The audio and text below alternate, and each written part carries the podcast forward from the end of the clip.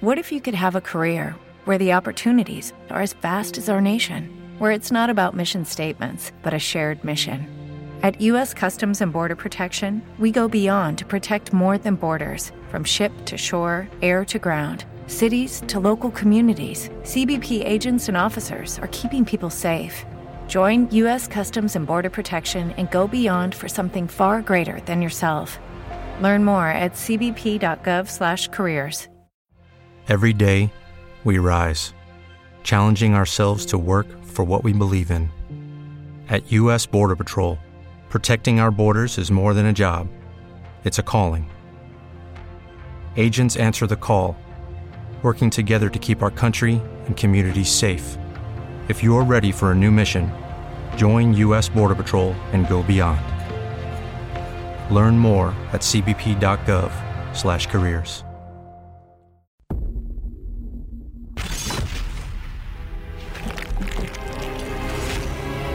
Es una época en la que escasean las ideas en televisión.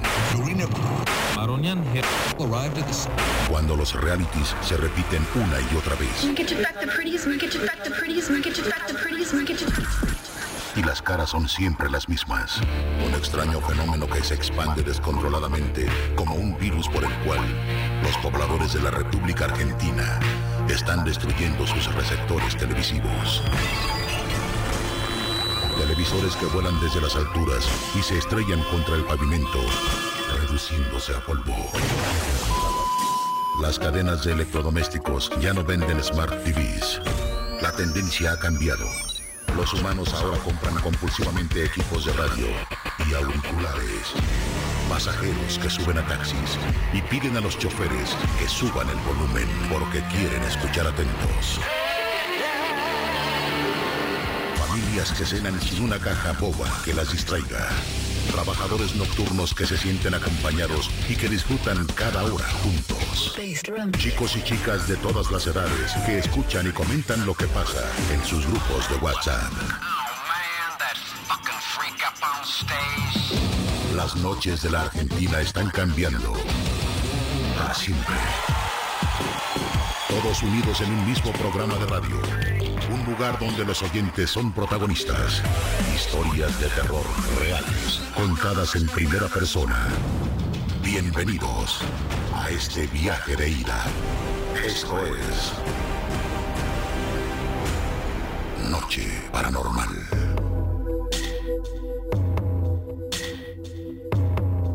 8 de la noche con 7 minutos en la República Argentina. Bienvenidos, bienvenidas a la noche de la pop especial paranormal. Llueve en Buenos Aires. La temperatura está baja y sigue bajando 11 grados a esta hora, 8 y 7 del primero de julio del 2022. Te digo, todo está listo y preparado para una verdadera noche paranormal desde ahora y hasta la medianoche, juntos, en el aire de la pop, vamos a vivir este ritual de historias. De historias contadas en primera persona por sus protagonistas, fenómenos paranormales, sobrenaturales, místicos también. Situaciones inexplicables, cuando pasa algo tan raro que rompe la lógica, ¿no? Que no podéis llegar a entender de qué se trata, si es un fantasma, un espíritu, si en un sueño se te reveló una información, si en un sueño pudiste hablar con un ser querido que ya no está,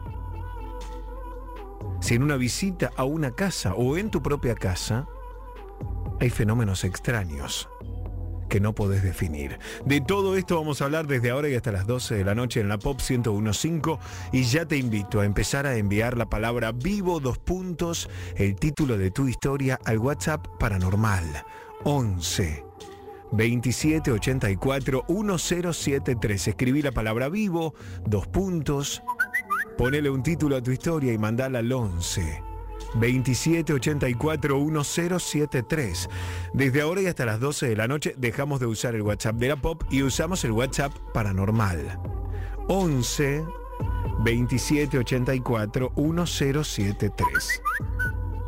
Vivo dos puntos, el título de tu historia al 11 2784 1073. Lo escribís, nosotros te llamamos te ponemos al aire y contás en vivo tu historia. Pero también podés marcar el directo de pop. Para salir al aire 4535 4204. 011 desde el interior 4535 4204 desde cualquier lugar de la Argentina 011 4535 4204 llamás al directo y me contás en vivo tus experiencias sobrenaturales. Venía pensando cuando llegaba la radio lo importante que es poder ponerle palabras a estas historias, ¿no? ¿Cuántos de nosotros y de nosotras vivimos algún suceso de estos raros, inexplicables, en algunos casos terroríficos, ¿eh? Porque, claro, también te puede dar miedo. O algo espiritual, o un vuelo espiritual que vos no sabés cuál es el mensaje que te quiere dejar ese ser querido o ese ser desde el más allá. Bueno, todo esto convive en la vida cotidiana, ocurre en la vida cotidiana. Pero pensaba cuántas veces lo dejamos de lado, no lo queremos ver, lo obviamos o lo que creo que podría ser peor, que es lo negamos. Negamos esos eventos. Queremos creer que no existen. Y aunque lo neguemos, esas historias nos van a perseguir una y otra vez hasta que las veamos. 45354204. Ya abrí mi Instagram en arroba Héctor Locutor OK, arroba Héctor Locutor OK. Ya te podés reportar ahí en vivo. En qué provincia, en qué pueblo, en qué localidad, desde dónde nos escuchás esta fría y lluviosa noche de viernes primero de julio. 45354204 arroba Héctor Locutor OK. Marcelo, estás en vivo, ¿cómo te va? Hola Héctor, ¿cómo andás? Bien, loco. Vamos a hablar después de tanto tiempo. Bueno, bienvenido Marcelo, ¿de dónde? Yo soy de, de La Zabaleta. Te hablé la semana pasada. Ah, bueno, bueno. ¿Y hoy tenés más historias? Eh, eh, no, en realidad no conté la historia, iba a contar, pero bueno, no pude entrar. Ah, Este, dale. Te voy a contar, te voy a contar la experiencia mía que tuve. Eh, esto fue hasta el 2010 me pasó. Este, yo dormía la noche y eso de las 3 de la mañana más o menos, eh, sentía que el cuerpo mío se levantaba hacia el techo, se daba vuelta y me miraba a mí mismo durmiendo. ¿sí? Y después es, es como que yo, es como que yo me miraba del techo a mí hacia la cama y en la cama yo me despertaba y me miraba a mí arriba.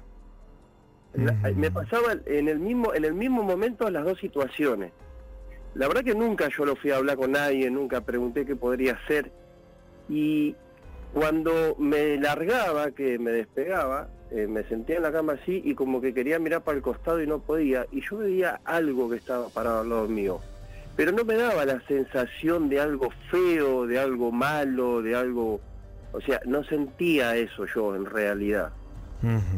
Este, eso, eso me pasó, pero muchísimos años. La verdad que nunca, nunca eh, averigué el por qué. Eh, en aquel momento mi ex esposa, este, ella me decía, ¿por qué no vas a ver a alguien? ¿Por qué no vas a hablar? Este, como que, no sé, yo presentí como que algo me, como que me avisaba de algo. Ujú. ¿Me explico? Claro, claro, claro. Y cuando te dicen que vayas a ver a alguien, ¿a quién? ¿A quién se referían? No te- y la verdad que por eso uno cuando no, no entiende nada de esto, este, te dicen vas a hablar, me- o sea, ella me decía, ¿por qué no vas a ver a alguien? Digo, ¿a Claro. quién? ¿Cómo? ¿A quién? ¿A un parapsicólogo? ¿A un brujo? ¿A quién? ¿Quién, quién tendrá la...? Yo creo que alguien debe tener una respuesta sobre esto, ¿no es cierto? Pero este, nunca nunca lo, lo, lo, lo quise averiguar el por qué. Esto me pasó hasta el 2011, hasta el Mm. 2010, perdón. Después no me pasó nunca más. Gracias por compartirlo, eh, por estar con Y tengo nosotros. otra para contar. Ah, a ver, dale. Dale, la segunda es por fin llegaste a mi mamá. Sí. Eh, bueno, mi mamá falleció en el 2012 este, y no me pude despedir de ella porque yo viví eh, mucho tiempo, cinco años en la provincia de San Juan, trabajaba en el casino allá yo. Y este, cuando mi mamá este, estuvo, eh, ella tuvo cáncer, ¿viste? Y yo me tomaba licencia, venía, me quedaba con ella, la acompañaba en el tratamiento, todo. Y la última fiesta que le prometí que la iba a pasar con ella, no la pude pasar porque ya no pude sacar permiso en el trabajo. Entonces como que quedó pendiente la despedida de mi mamá. Y fue hasta el 2017 más o menos, 18, que la lloré, la lloré por eso, por el tema que no me pude despedir bien, ¿sí? Y Claro. le pedía por favor una noche hablar con ella, le pedía, le pedía, le pedía todas las noches. Hasta que un día este se me ocurrió poner la foto de ella y prenderle una vela y pedirle, ¿no es cierto? Y vos sabés que yo tenía un corazón de peluche, Ajá. chiquito, un Sí. corazón rojo de peluche chiquito, ¿viste? Y ese día vino mi beba a quedarse conmigo, a dormir, a pasar el- la noche conmigo.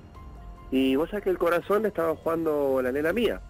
Te estoy hablando, tenía este eh, dos años ella, tenía dos añitos. Ajá. Y el corazón lo tenía ella en la mano. Este, Y vos sabés que esa noche le pedí tanto, le pedí tanto que me quería despedir. Y vos sabés que yo sentí que estuve con mi mamá eh, en el sueño, pero para mí fue realidad eso. Me abrazó, me habló, y vos sabés que el corazón de estar en la cama pasó a estar al lado de la foto de ella cuando me levanté. Por mi vida, te lo juro. El corazón de peluche. Así que bueno, qué sé yo, ¿viste? A mí me encanta todas las historias estas, te escucho siempre, siempre te escucho, porque yo creo que más allá de todo lo que le pueda pasar a uno internamente, ¿no es cierto? Este, que las cosas pasan, yo creo que pasan. Gracias por compartirlo con nosotros. Marcelo, un gusto, che. No, un gusto el mío. Te mando un abrazo grande. Gracias, hasta luego. Gracias, chao. Ahí estamos en vivo, 8 y 16. Dani Yacuza está en Twitter, numeral de 2024 Pop Radio. Hola a todos y a todas. Se pueden ir reportando en vivo. Ya subimos la foto al Instagram de Pop, arroba Pop Radio 1015, arroba Pop Radio 1015. Pueden empezar a reportarse en qué provincia, en qué pueblo. ¿En qué localidad están con nosotros en vivo esta noche de viernes para hablar en vivo y contar la historia? Vivo dos puntos, el título del relato al 11 2784 1073. Vivo dos puntos, el título de tu historia al 11 2784 1073 o al 4535 4204. Estanislada, estás en vivo, hola. Hola Héctor, buenas noches. Buenas noches, ¿de dónde sos? Eh, yo soy de Buenos Aires. eh, vivo Ahora vivo en Bransen. En Bransen. Ajá. Toda la vida viví en Capital. ¿Y tu historia tiene que ver con un paciente? Mi, mi historia tiene que ver con un paciente. Eh, yo soy instrumentadora quirúrgica y trabajaba en un sanatorio en Avellaneda. Y bueno, un, un día nos pasó algo súper súper extraño. Eh, era un tumulto ahora de, de, de- de cambio de, guardia de nuestro, entonces eh, empezaba un turno quirúrgico, otro, otros grupos quirúrgicos venían y bueno, traen una señora eh, que se iba a operar de la cadera. Sí. Y eh, bueno, teníamos una sala de transferencia que estaba contigua al vestuario nuestro y a su vez se conectaba con quirófano y con el con el resto del sanatorio que estaba cerrado, que era un pasillo largo ese. Y bueno, recibimos a la señora, las preguntas de protocolares. Bueno, agarré mis cosas y me fui al vestuario que estaba pegadito al lado para eh, para irme. Entonces, eh, justo cuando yo entro, estaba eh, mi jefa con un con un médico hablando y, y salió a asomarse a ver quién era y porque le habían forcejeado la puerta, viste, como para entrar. Bueno, se asomó al pasillo y no había nadie y de la puerta del otro lado, opuesta hacia atrás, se asoma mi compañera y nos dice, chicas, ¿quién dejó entrar al señor ese, ese de negro que está parado al lado de la señora? No, ¿qué señor de negro? Digo yo, porque yo había estado ahí. Este, no había nadie con la señora. Este, Mm. y, y me voy a ver, dice, pero eh, ella me decía, pero hay un señor de negro. Digo, pero si no había nadie. Entonces yo me, me fui de nuevo a transferencia eh, con ella y le digo, no, no hay nadie, no hay nadie. Entonces salimos al, mismo pasillo que había quedado mi jefa y no, efectivamente no había nadie. Hasta ahí, bueno, nos miramos todos con cara de ¿qué, qué está pasando, qué sé yo. bueno, quedó como así anecdótico y al otro día cuando cuando entro, eh, hablo con el anestesista, che, y la señora que, que iban a operar ayer que tenía que tenía el acompañante, este nos dice, callate, nena, me dice, hizo hizo tres paros la señora, casi casi que no la sacamos. Uy, Dios. Y lo más loco fue que cuando cuando cuando más o menos volvió en sí nos dijo, sí, ¿por qué, ¿por qué me trajeron si yo me iba con mi mamá? Eh, no, ahí, ahí como que hilamos todo y bueno, te imaginas que nos corrió un frío por la espalda. Dios mío. Bueno, pero en el, el rubro tuyo hay muchas de estas historias, ¿no? En el rubro médico, hospitalario. En el rubro, en nuestro rubro sí hay muchas, eh, muchas de nuestras historias. Igual eh, esa fue la más mm, alucinante que me pasó ahí. El resto de las historias no, no me pasó en mi actividad. Este, me pasó algo loco que si querés te lo, te lo cuento. A ver, sí. Pues mi mamá era encargada en un edificio en Boedo y había unos viejitos que vivían en el, en el noveno que ya estaban como muy mal y los internaron, ¿viste? Entonces, eh, bueno, llego un día a mi, a mi casa a, a tomar unos con mi mamá y mi mamá me dice, ¿sabes que alquilaron el departamento? Ah, qué bueno, qué sé yo. Este, bueno. Eh, entonces, al ratito, este, ahí en el piso donde mi mamá, mi mamá vivía estaba enfrente de la sala de máquinas del ascensor. Sí. Mi mamá vivía en un noveno piso, en un décimo piso y en el noveno ah, este estaba estaba el departamento de esta gente, ¿viste? Y recuerdo que bueno, mi mamá se va al baño y escucho el ascensor que, que sube. Este, escuché las puertas, ¿viste? Las puertas tijeras esas que eran de metal Sí, sí, sí. bueno, súper escandalosas. Entonces, yo escuché todo. Entonces, cuando se termina de abrir la puerta del ascensor, escucho que la llaman a mi mamá por su nombre.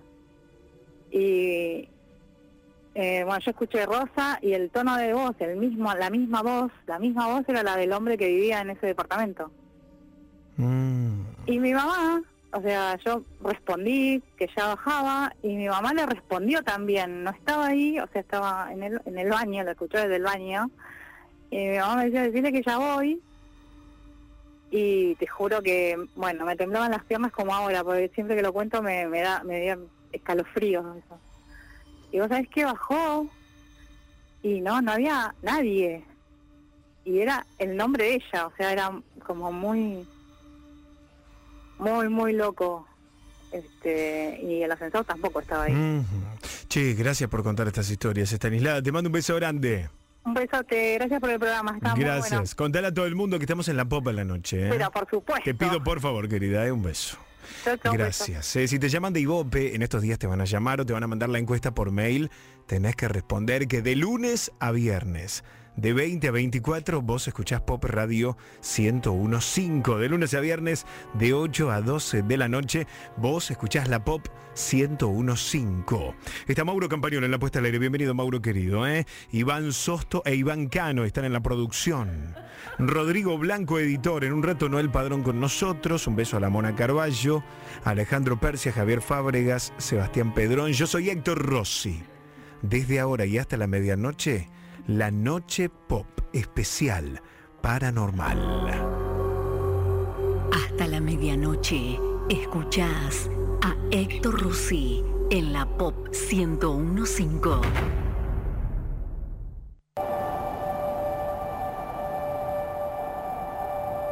8 de la noche con 26 minutos. También pueden escribir, podés escribir tu historia para que la leamos al aire y la mandas al WhatsApp 11 27 84 1073. Hola Oscar, bienvenido. Buenas noches, Héctor. ¿Cómo andás, loco? ¿Todo bien?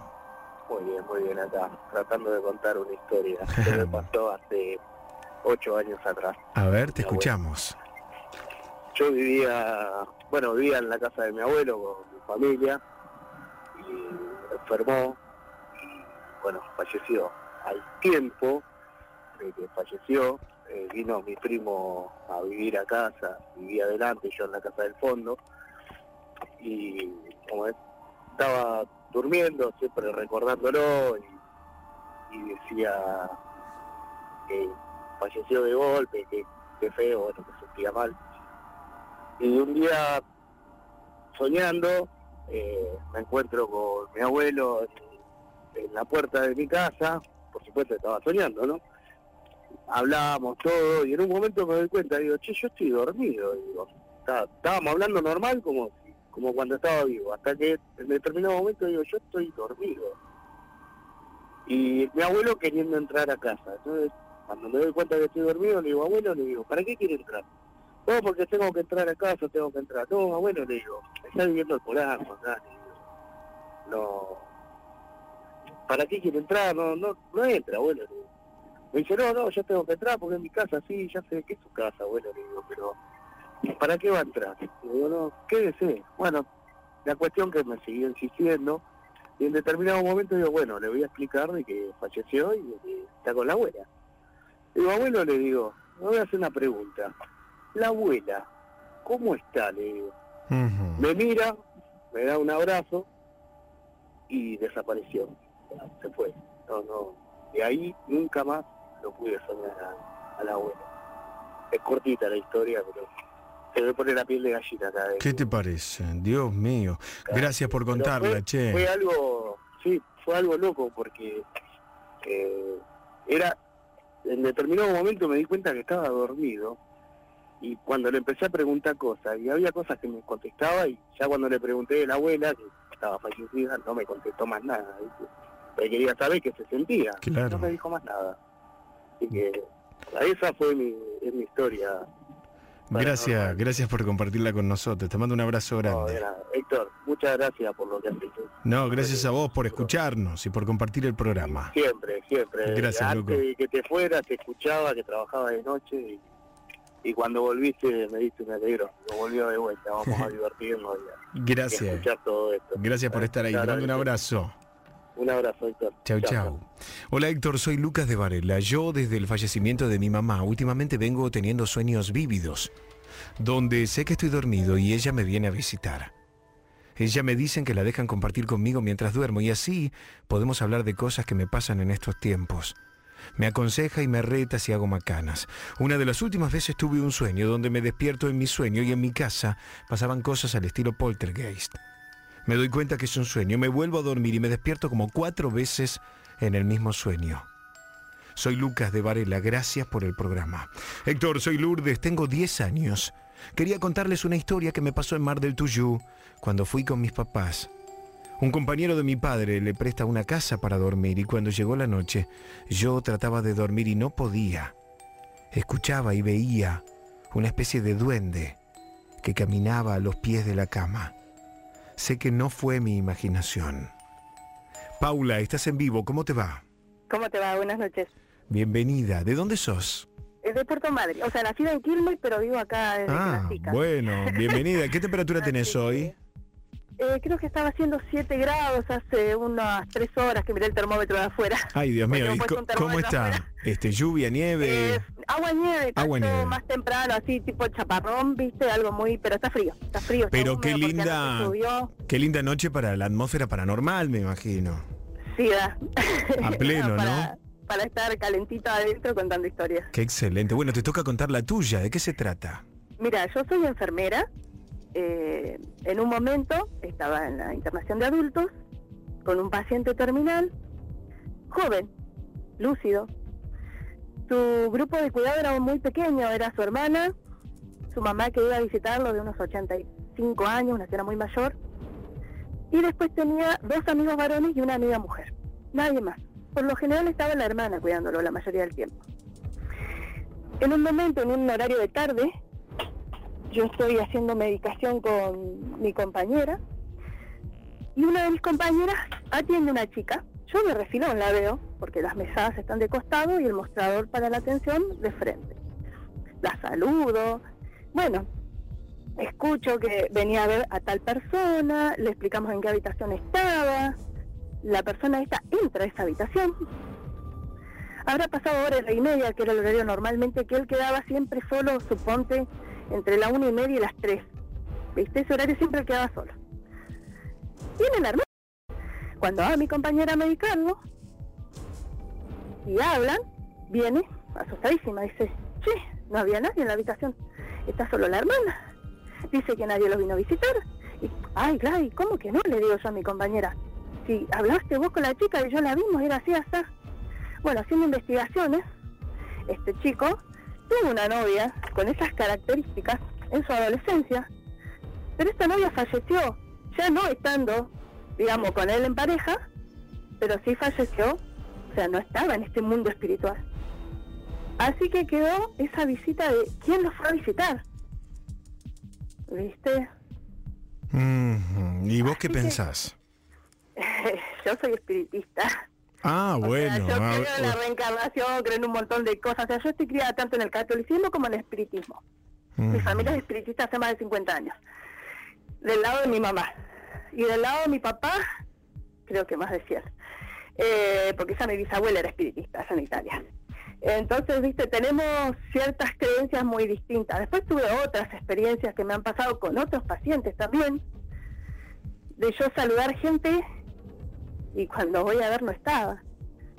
Por ejemplo, tenemos, nos va, no sé si hay tiempo para otra historia. Sí, dale, adelante. Eh, tenemos una habitación compartida que es la 15 y 16, que vos entras por la misma puerta y después adentro está subdividida. Yo estaba en la 15 controlando y eh, veo de refilón ingresar para mí la sobrina de la señora que estaba en la 16, que yo sabía que iba a venir a cuidarla. Bueno, yo saludé, hola, hola, seguí hablando con mis pacientes, controlándolos, anotando los controles, medicación. Cuando me voy a la 16, mi paciente estaba sola. Ujú. Le digo, fulanita, ¿estás sola? Ella no podía hablar. Entonces me escribía, o me hacía señas. Entonces me escribe en su cuaderno, sí, ahora viene fulanita. Ah, bueno, que yo, yo la controlé, la atendí, chao, te fuiste, o sea, yo con muchos de mis compañeros no podía hablar de estos temas porque no comprenden esta parte espiritual, ¿viste? Dicho y hecho, vino a cuidarla creo que una de las hijas, otra sobrina, yo- no vino quien yo sospeché que había entrado pero yo vi entrar a una chica, ¿viste? Y ella estuvo sola una hora, por lo menos, más o menos, media hora, que era el tiempo que quedaba hasta que venía otro familiar a cuidarla. ¿Viste? Pero yo la vi entrar, Qué bárbaro, ¿viste? Y che. así, después tenemos, bueno, la nena, tenemos varias situaciones eh, en ese en ese lugar. Qué bárbaro. Gracias por contar tus historias, Paula. No, de nada. Te mando un beso. luego. Chau, hasta luego. Ya. Así empezó la noche del viernes súper fuerte, ¿eh? en vivo, en pop, y vos que podés ser protagonista y tenés, tenés que acordarte que este programa y todos los programas de la noche paranormal los podés escuchar en mi canal de YouTube, donde colgamos todo, en Héctor Locutor. Héctor Locutor, ahí podés hacer maratón de la noche paranormal. Héctor Locutor, ahí te espero para que te metas en el programa y seas también protagonista. En Twitter, numeral de 20 a 24 Pop Radio. Numeral de 20 a 24 Pop Radio. Un segundo, ¿eh? Solo un segundo, completamos la tanda y seguimos, no te vayas. Hoy no estás solo. La noche paranormal. 8 de la noche, 38 minutos. Para hablar en vivo escribís la palabra vivo, dos puntos. Le pones un título a tu historia y la envías al 11 27 84 1073. O nos llamas por teléfono 4535 4204 011 4535 4204. En vivo está Sofía, ¿cómo te va? Hola, Héctor, ¿todo bien? Hola Sofía, ¿qué edad tenés vos? Eh, 25. Ah, teníamos 19. Bueno, bienvenida Sofía, 25 años. ¿Y qué historia nos vas a contar? Eh, bueno, yo conocí a mi abuelo a través de mis sueños. A ver. Eh, yo cuando era chiquita sabía que mi abuelo había muerto, pero era un tema bastante tabú, o sea, no era una persona como muy querida por mi viejo, por mi abuela. ¿viste? Entonces, bueno, como que siempre quedaba ahí. Era un tema tabú, pero no era que me dijeron, che, mira, no puedes hablar de tu abuelo. Era como bastante implícito, ¿viste? Todo. Como que yo ya tenía por entendido que no se hablaba de él y punto. Y bueno, yo soñaba que venía en bicicleta por la calle del costado de mi casa, que era de tierra, y que un borracho entre esa oscuridad salía y me quería perseguir. Yo no sabía si él me quería hacer daño o si en realidad me seguía para decirme algo, pero yo me escapaba. Bueno, resulta que unos años después, esto me pasó desde los 5 hasta los 12, más o menos, que es cuando fallece mi abuela. Fallece mi abuela y mientras nosotros estábamos preparando el velatorio y todo, eh, le entraron a robar a su casa y le habían desarmado todo el ropero arriba de la cama, de su cama. Sí. Y arriba había una valija que yo sabía, la había visto varias veces, pero nunca la había visto abierta. Y bueno, y estaba esta valija abierta arriba de todas sus cosas con una foto. Cuando le pregunto a mi mamá quién era el señor de la foto, porque era quien a mí me perseguía, había perseguido todos esos años, era mi abuelo. Ah. Y Cuando viste que era él, ¿qué te pasó? Estaba confundidísima, no entendía nada. Y ahí por ahí entendí, va, ahora con los años, por ahí entiendo que él no era que me quería hacer daño, sino que simplemente por ahí me quería velar, pero porque yo no sabía nada de él. Y bueno, y todo esto, esto que yo soñaba, que yo lo veía borracho, eh, con los años me fui enterando, hace nada por mi papá, me enteré que él murió de cirrosis. Mm, Dios mío, o sea que era ese, ese hombre ebrio. Sí, sí, era él. Pero yo, o sea, nunca había visto una foto, nunca nada, porque en mi casa no se hablaba, no se tocaba el tema. Nunca se tocó el tema. Dios mío, la verdad me dejaste paralizado ¿eh? con tu historia. Porque, cómo estaba yo con No. 12 años. porque además hay un montón de historias de personas que tienen encuentros con seres queridos que no conocieron en vida a través de los sueños. Pero en tu caso fue todavía más fuerte todavía por esto de, de la condición de tu, tu abuelo borracho, ¿no? Aparte era, tenía una cara como muy particular, como muy puntiaguda, un bigote demasiado particular. Y además, no solo eso, sino que yo lo soñé con el traje que tenía puesto en esa misma foto. Che, gracias por compartirlo. Sofía, te mando un beso grande. A vos, Héctor, un beso enorme. Gracias. Chau, chau. En este programa, la mona Romina Carballo es nuestra compañera. Está complicada todavía de salud, le mandamos un beso, está mucho mejor igual, ¿eh? quédense tranquilos, no, no es que le ha pasado algo grave, pero con el tema de la voz es nuestra herramienta de trabajo. Mientras tanto nos acompaña una noche más Noel Padrón. Hola Noel. Hola Héctor, hola paranormales. Abrimos la puerta y dejamos pasar a la noche paranormal. Viernes, comienzo de fin de semana y como siempre decimos es una nueva oportunidad para acercarte a historias paranormales. Como ya saben, sigo cubriendo a la monita a la que le mandamos un beso muy grande y pronta recuperación obviamente acá junto a Héctor Rossi, a quien pueden seguirlo y escribirle en arroba Héctor Locutor OK en Instagram y arroba Héctor Locutor en Twitter.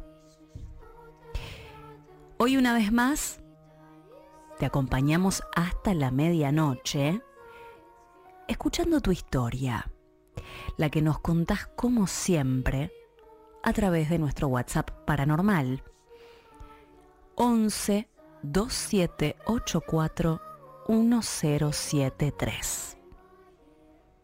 En Twitter, hashtag de 20 a 24 Pop Radio. Metete en Twitter. Así somos tendencia. El programa y toda la programación de Pop la podés escuchar en vivo a través de nuestro canal de YouTube que es Pop Radio 1015. Te vamos a adelantar el tema del que vamos a hablar hoy viernes, porque quizá vos, que estás del otro lado, y te confieso que yo también lo hice, usás algún asistente virtual. La famosa Alexia, por ejemplo, que es la asistente virtual de Amazon. Bueno, ¿qué pasaría, te pregunto, qué pasaría si de pronto tu dispositivo comienza a hablar solo sin que hayas buscado nada en absoluto? ¿Qué pasaría? ¿Y si te digo que eso le sucedió a un influencer británico? Lo que estás a punto de ver creo que es demoníaco, un mal en nuestro hogar. Las siguientes imágenes pueden asustarte, dice Lee, el dueño del canal de YouTube, que compartió un video que se hizo viral. Un video que es la excusa para hablar hoy de ese tema acá en la noche paranormal. Mientras tanto, te invitamos a que nos acerques tu historia arroba pop radio 1015 11 2784 1073 nuestro WhatsApp. Estás escuchando a Héctor Rossi. Estás en la noche paranormal, acá, en la pop 1015. Ay, querida. Ay, por favor, Noel, por Dios y por la Virgen. Buenas noches, Héctor. Te escribo desde Comodoro Rivadavia, Chubut. Yo tengo el don de la telequinesis. Les juro. Me gustaría contárselo al maestro Las Heras. Bueno, quédate, Angie, porque en un rato vamos a hablar con Antonio hoy, ¿eh? Hoy Antonio Las Heras, hoy María José Roballo, hoy Cintia Barros Ortiz con el cine. Hay mucho hasta las 12. Pero ahora Pablo, en vivo. Hola Pablo, ¿cómo te va? ¿Qué tal, Héctor? ¿Cómo estás? Buenas noches. Saludos a todos. Buenas Un gusto noches. hablar con vos. Bienvenido. Eh, gracias, siempre los escucho. Eh, bueno, te cuento. Yo soy camionero eh, y bueno, tuve mi papá, mi querido papá, que lo extraño todos los días. Mucho tiempo por el norte, mi viejo. Y no me acuerdo de siempre que éramos chicos, siempre nos decía, ojo en el norte, que el norte es bravo. Después de muchos años viajar al norte, Jujuy, Salta, Tucumán, Catamarca, bueno, te paso a contar lo que me sucedió. Eh, yo trabajaba en el Ministerio de Salud de la Nación, manejaba un hospital móvil, el cual yo dejaba el semi en X lado y nos tenían que dar hospedaje, el cual, bueno, no sé qué había pasado, no nos dieron. Yo por intermedio mío conseguí y me dieron hospedaje en un SIC, ¿no es cierto? Un ¿En un centro qué, cultural querido? Deportivo. un Ah, el Centro Cultural Deportivo, sí. Bueno, Sí, sí. ese sí. sí que estaba sobre circunvalación, eh, a orillas de unos cerros. Y eso había sido el ex Hotel Sussex, creo que se llamaba así, no recuerdo bien. Y se fundió. Después pusieron un asilo de ancianos. Y ese asilo de ancianos se prendió fuego. Y murieron muchas personas, pobres, ¿no es cierto? Eh, bueno, la cuestión de que lo recondicionaron y hicieron un SIC, un de deporte. Eh, esa noche me voy a cenar con mis sobrinos, con, con mi cuñada, mi hermano en Catamarca. Llego tarde, dejo el tractor, que es la parte de adelante de lo que tira el semi, ¿no es cierto? Les explico por las dudas. Y bueno, me voy para la habitación que estaba en el fondo, sería la anteúltima habitación, había toda una recoba, eh, todo oscuro, pasaba como cuatro o cinco puertas. Entonces llego dentro de la pieza, busco los cigarrillos, no los tenía. ¿Viste? Bueno, la cuestión que me voy para adelante, eh, a donde tenía estacionado el tractor. Cuando voy caminando por esa recoba todo oscuro, sentí, viste, algo como que de atrás. Y yo te puedo asegurar que, perdón que lo diga así, mi viejito, el que tiene culo tiene miedo. Y sí. ¿viste? Me empezaron a pesar las piernas, me empezaron a pesar las piernas, eh, era algo, algo como que yo sentía algo. Cuando sigo caminando habré hecho, no sé, eh, la mitad del trayecto, siento que de atrás me silban. Perdón, es justo. Y siento que me silban, pero latente lo sentía el silbido. Latente lo sentía el silbido. Y bueno, la cuestión que me persigné a Dios, eh, rajé un insulto, una puteada, por decirlo así, Y bueno, eh, como Dios me ayudó, llegué a donde estaba el camión con las piernas que me pesaban, me pesaban, perdón, dos millones de kilos. Y cuando llego a la puerta no había chances de que ninguno de los dos seguridad que había lleguen a donde yo estaba, a donde sentí eso. Yo pálido, uno de los de guardia de seguridad me dice, ¿qué pasa, porteño? Me dice, ¿estás pálido? Y el otro le dice, y ya lo habrá conocido, no me acuerdo, a fulano. ¿Sabés que sí? Le digo. Sentí un silbido atrás y, y me acuerdo que no me daban las piernas para... Quería correr y no podía, ¿eh? Te lo juro. Dios. Y me contaban los muchachos que ni los perros se acercaban y que solamente un guardia de seguridad era el que llegaba hasta ese lugar. Era el único que no le tenía miedo. Qué bárbaro, che. Era el único. Pero y vos que... co- Dios y perdona. mis hijos, no, pero sí. te lo creo. Vos como camionero, me imagino que ustedes están curtidos para estas cosas. Oh, donde borro el camión ahora, todo, poner yo lo- los jueves termino a las 10, 11 de la noche y cuando meto el camión, que me voy al fondo, atrás de un contenedor, veo que pasa una persona. Ay, ay, Yo, tra- ay. yo hablé con la producción, yo trabajo en un lugar el cual no lo puedo nombrar eh, y ahí se escuchan y se ven muchas cosas. Gracias, Pablo, por estar con nosotros Eh, hoy. Gracias a ustedes, los escucho siempre. Un saludo a mi familia, a mi señora Sandra, a mis hijos que los amo. Y bueno, eh, los escucho siempre. Un abrazo grande. Gracias, hasta. Gracias, chao, Buenas chao. noches, gracias. Buenas noches, estamos en vivo. Nueve minutos para que sean las nueve de la noche en el país. Para hablar en vivo con nosotros, 4535-4204. Llámanos en vivo ahora. 011-4535-4204. Llamas por teléfono, salís al aire y me contás tu experiencia paranormal. Si estás en Buenos Aires o aledaños, la noche está espectacular para esto, ¿eh? Para las historias. Llueve, es viernes, hace frío. 4535-4204. Si querés escribir la palabra vivo, hacelo al WhatsApp. Vivo, dos puntos, ponele un título a tu historia y mandala al 11. 2784-1073. Vivo, dos puntos y el título de tu historia al 11. 2784-1073. También queremos historias en audio. Grabalas, tomate dos o tres minutos. Relata tu historia paranormal y envíala al WhatsApp 11 27 84 1073. Hoy hay Historia Central Estreno. Yo te propongo que subas el volumen porque este es un adelanto. Esta es la historia real de mi hermano diabólico en primera persona.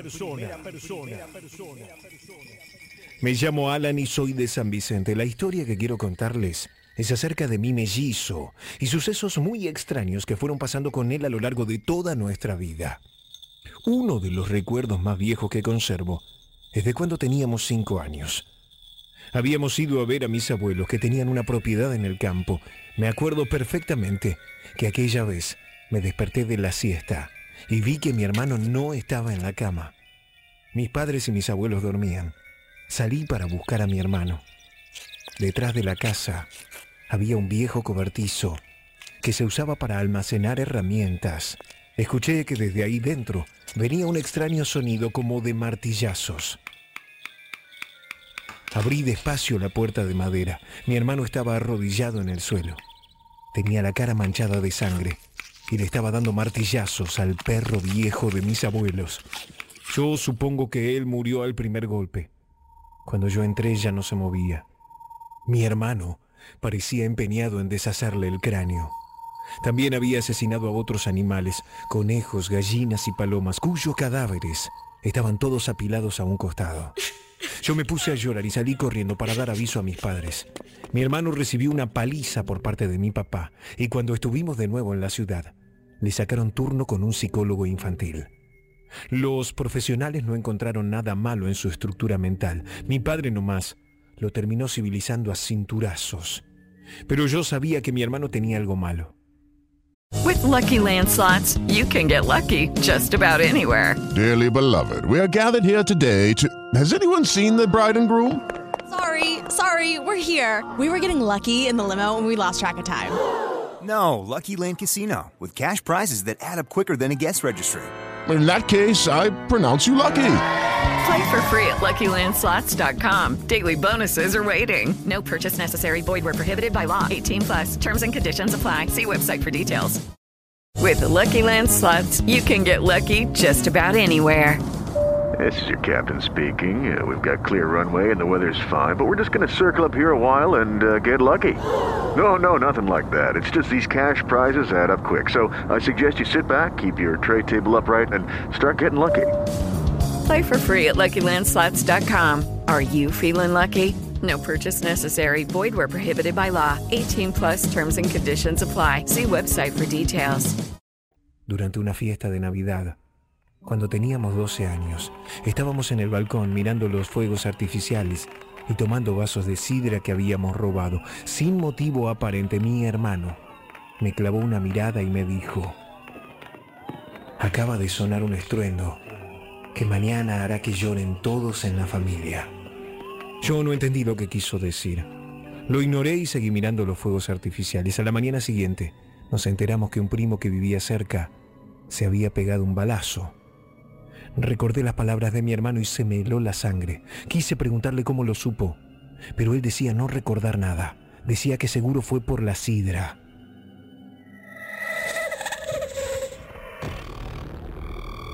Para, para, para, para, para, para, para, para, para, para un cachito. Para que recién empezamos. Solo un adelanto. Dale, Héctor, me la dejaste picando. Bueno, bueno, bueno, bueno. En un rato la historia completa. Hoy es viernes. Héctor, sí. No podés Sí que puedo. esto. Pero no Sí. me podés hacer Sí esto. que puedo. Pero, pero Héctor, ¿cómo, cómo vas que puedo. Solo la puntita, No, no, bueno, Héctor, no, ahí un poquito más. Es eh, solo un adelanto porque en un rato va la historia completa y además vamos hasta las 12 de la noche y además ya voló la primera hora. 9 menos 5, quédense con nosotros, vamos en vivo hasta la medianoche, la noche pop especial, paranormal.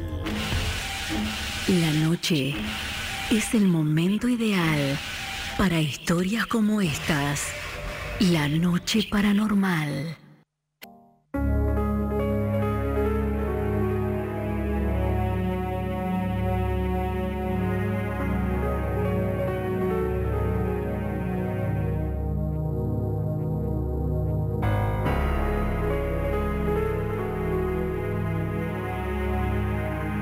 Son historias verdaderas, contadas por sus protagonistas.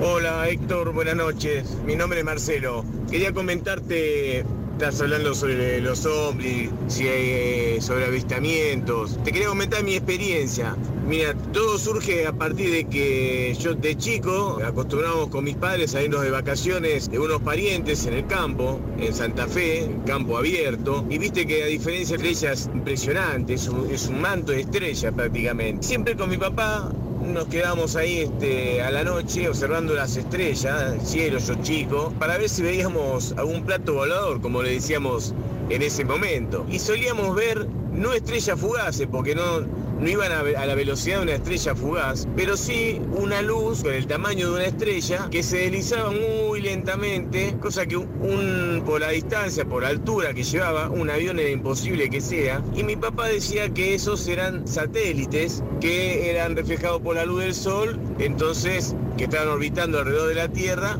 lo que me comentaba él. Pero siempre tratábamos de buscar algo y de ahí me quedó siempre esa cosa de mirando en el cielo buscando, buscando ovnis. Y bueno, esto pasó en el 76, 77 más o menos. Después de un partido de fútbol que habíamos realizado en la Facultad de Agronomía, nos cruzamos con, con los muchachos, como hacíamos siempre, a un, a una almacencita que había ahí en el barrio a tomar este, unas gaseosas, con unas galletitas, a charlar. Éramos pibes, tendríamos entre 11, 12 años. Y en esas circunstancias yo siempre observando el cielo, porque ya estaba empezando a oscure- a oscurecer, era invierno, oscurecía temprano, serían las seis y media, siete de la tarde más o menos, siete y moneda. Y veo en el cielo tres estrellas, o sea, tres luces, en la misma posición que las tres Marías, para que tengas una idea. Pero me llamó la atención, la intensidad de la luz era de las estrellas era como la del lucero.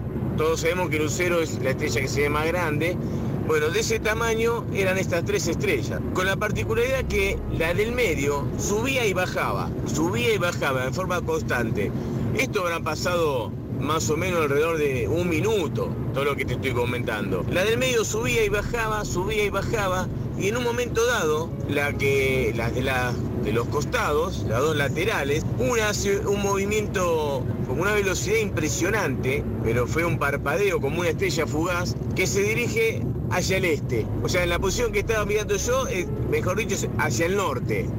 Yo, vivo en Capital, en el barrio de Parque Chas, pero a una velocidad como un- una estrella fugaz y desaparece. La de la, la de la izquierda quedó ahí en el lugar, la otra siguió subiendo y bajando, la del medio, y segundo después, la de, la que había quedado a la, la izquierda, en lateral, hace lo mismo que la anterior, pero hacia, hacia el sur. Y la del medio quedó subiendo y bajando y hace un zigzagueo hacia este y oeste, rápido, como si, para que te des una idea, si estuviera apuntando con un apuntador de eso de, de- de- luz en una pared y lo sacudís, bueno, así se vio la luz que hizo ese, ese zigzagueo y en una forma extremadamente rápida también sa- salió hacia, hacia lo que sería el norte y desaparecieron. Y de ahí, de tanto buscar, tanto buscar, este, me di el gusto de poder ver algo, realmente un ovni, ¿no? Un objeto no identificado porque no sé lo que era. Un avión, aviones seguro que no, porque imposible eh, realicen esos movimientos, imposible. Así que, ¿qué fue? No sabría decirte, pero aviones o algo de por la velocidad que llevaron y la altura que tenían, algo de, este planeta no era seguro. Así que bueno, esa fue mi, experiencia, Héctor. Y la verdad la voy a recordar de por vida porque me es algo que me marcó y no dejo de ver todas las noches, cada vez que tengo po- posibilidad, el cielo en busca de algo similar. Te mando un abrazo, ¿eh? lo veo siempre, lo, lo veo. Lo escucho siempre en el programa. Este,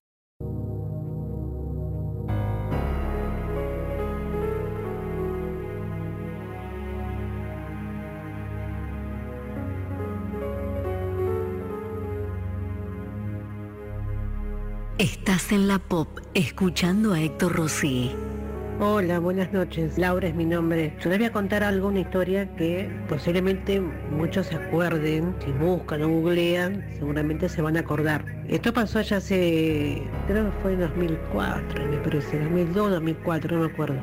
Fue un contingente de chicos de la escuela número 39 de Villa Magdalena, Libertad Partido de Merlo, que se fueron al sur, viaje de, estudio, que bueno, mucho tiempo estuvieron juntando, bueno, se le dio la oportunidad, se fueron. Se subieron a un puente colgante para sacarse una foto y el puente cae, se, se desprende. Bueno, fallecieron, no me acuerdo si ocho, nueve chicos, la directora, una maestra, bueno, fue muy renombrado el caso, fue algo increíble porque el barrio se portó muy bien, acompañó a la familia, bueno, con el tiempo, un día le pregunta a mi hermano, porque bueno, hermano vive en el barrio, digo, ¿qué, eh, digo, ¿qué, qué sabes? Le pregunto, porque muchos, y, o sea, chicos de esos chicos fu- fueron hijos, sobrinos de chicos que, de hombres y mujeres conocidos nuestros, vecinos del barrio que fueron conocidos en la escuela, que bueno, entonces siempre pregunto, bueno, se me dio por preguntar, ¿qué sabes cómo está? Bueno, entonces me cuenta mi hermano que, que se, cuen- se comenta en el barrio que hay noches,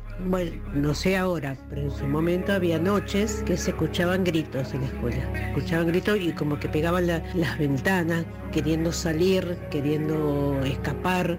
O sea, esos gritos desgarradores de querer salir de esa situación. También se decía que se dejaban las aulas ordenadas, limpias. Al otro día cuando se abrían, aparecían los nombres de los chicos fallecidos escritos en los pizarrones. Mucho tiempo se comentó eso. Después, bueno, no sé, no, no, yo no pregunté más.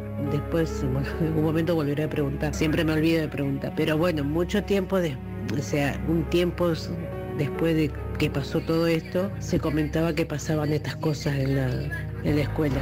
No sé si será cierto o no, pero era lo que se comentaba en el barrio.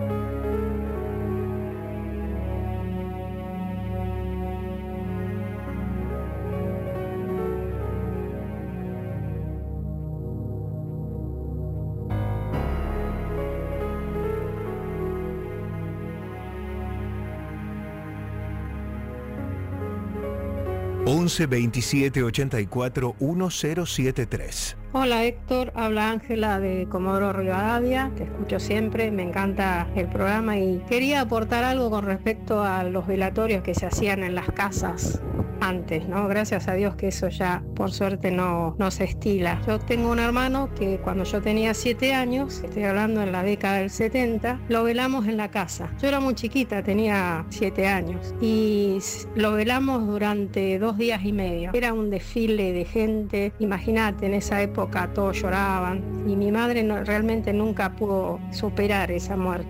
Así es que después que lo, lo sepultamos, empezaron a, a pasar un montón de situaciones en esa casa que ahora lo comprendo y puedo decir que era un montón de energías que quedaron impregnadas ahí, de dolor, de llanto, todo lo que pasa con, con las personas que mueren, ¿no? Y, sus deudos. Así es que una noche, cuando yo me levanté, porque no podía dormir, mi madre vivía llorando, alrededor de ella, porque yo me desperté con unos ruidos, ¿no?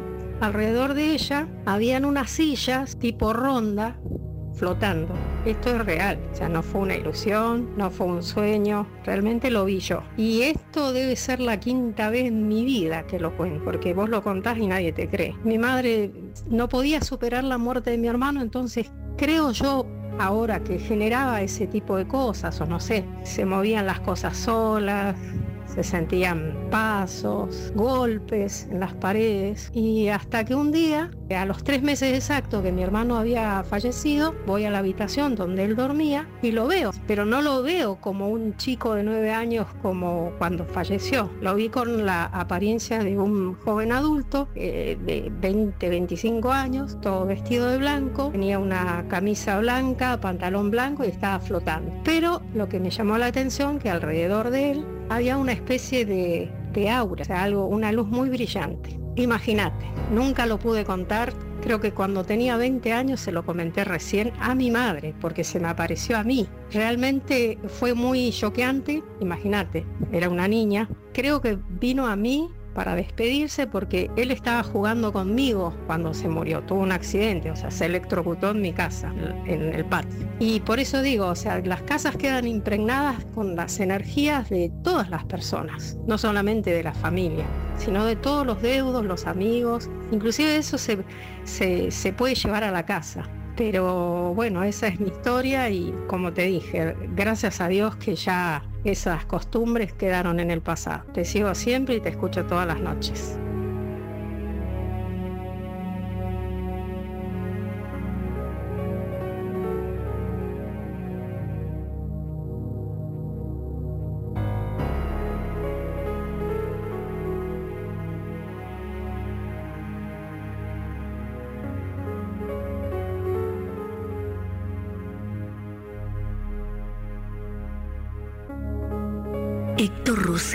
En la Pop 1015. Hola Héctor, buenas noches. Este, en mandarte mi historia el otro día, pero bueno, es como que se me hizo muy larga y bueno, después no tuve tiempo de contártela. Bueno, nada, Héctor, te sigo hace aproximadamente dos años, este, que trabajo de noche y nada, me parece la radio impecable, muy bueno el programa. Nada, te cuento mi historia breve, rápido. Nada, yo antes trabajaba en el ejército, para ser exacto, en el Regimiento de Caballería de Exploración 12, en Gualeguaychú, Entre Ríos. Y nada, viste, eh, bueno, era una época en la que yo me había ido de baja de la escuela de suboficial y bueno, entonces me peleé con mi vieja y bueno, me tuve que ir a vivir al cuartel. Y bueno, me fui a vivir al cuartel y bueno, dormía en la cuadra, ahí donde en teoría dormían todos los soldados, pero ahí no se quedaba nadie. O sea, era muy poca la gente que por ahí a veces se quedaba, pero nada, es una escuadra inmensa de grande, así que nada, te imaginas lo que era eso. Bueno, un día, un día, varias semanas me quedo a dormir y bueno, vos que un día me acuesto en verano, bueno, me tapo con una sábana, ¿viste? Y vos sabés que, que en un momento, no sé, en la noche estaba tapado estaba tapado hasta la cabeza así y, empiezo a sentir como una presión, como que algo me caminaba por arriba del pecho, por arriba de la cabeza, pero era algo chiquito, diminuto, y yo pensé, dije, wow, debe ser una rata, pensaba dentro de mí, de ser, no sé si era un parálisis de sueño o qué, no me podía destapar, no, no, no podía destaparme, no podía gritar, no sabía lo que me pasaba, estaba todo transpirado, mal, fue Héctor, no, una locura. Una locura. Cuando logré taparme así, estaba todo agitado, todo así, ¡fua! no sabés, una locura. Gracias Héctor, está muy bueno el programa.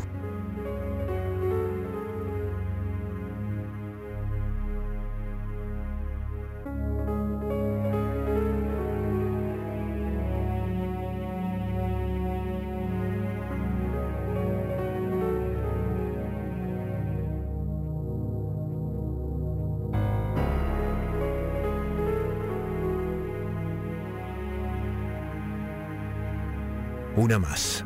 Mi historia es en el campo, en una casa que tiene mi mamá. La casa está dividida en dos. En una parte vive una prima mía. Una noche que estaba yendo con mi novio, él ve a una mujer que sale corriendo hacia atrás de la casa. No, yo no había visto a nadie, él estaba muy seguro que era mi prima. Entonces yo le digo, qué raro que nos ve llegar y ella salga corriendo. Entonces en ese momento yo dije, no debe ser ella. Me pareció súper raro. Cuando, bueno, esperamos a que vuelva a ver, porque era de noche y claramente en algún momento iba a volver a dormir. Y no venía nunca, entonces cuando yo empecé a sospechar de que no había ninguna mujer ni nada, le digo, vamos a golpearle la ventana de su habitación para saber si está durmiendo. Cuestión, que hacemos eso, ella estaba durmiendo, incluso en el campo lo que tiene es que los perros cuando ven gente ladran y en ese momento ni un perro había ladrado, nadie había visto nada y simplemente no sabemos qué pasó con esa mujer que corrió atrás de la casa.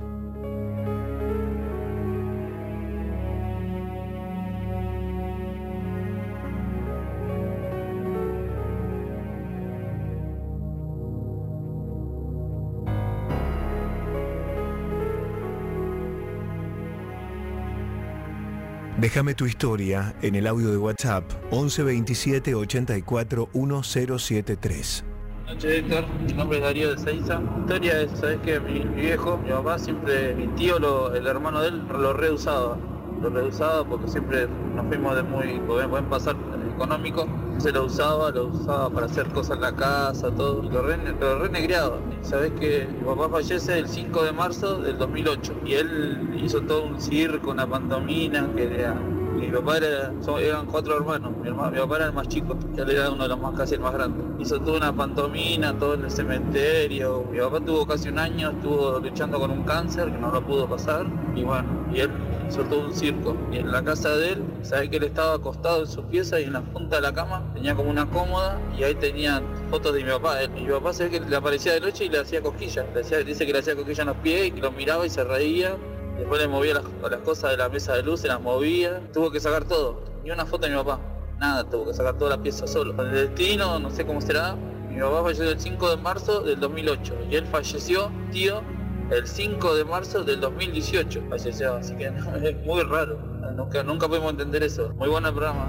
La vida al aire, según Héctor Rossi. La Pop. Destinos al mundo. Una semana con las mejores ofertas a los lugares más buscados. 50% off y un niño se hospeda gratis en hoteles Iberostar del Caribe. Arma tu próximo viaje en la web o en tu sucursal más cercana. Viajamos al mundo. Seguinos en Instagram. Seguinos en Instagram. Pop Radio 1015. Influencers de tu humor de cada día.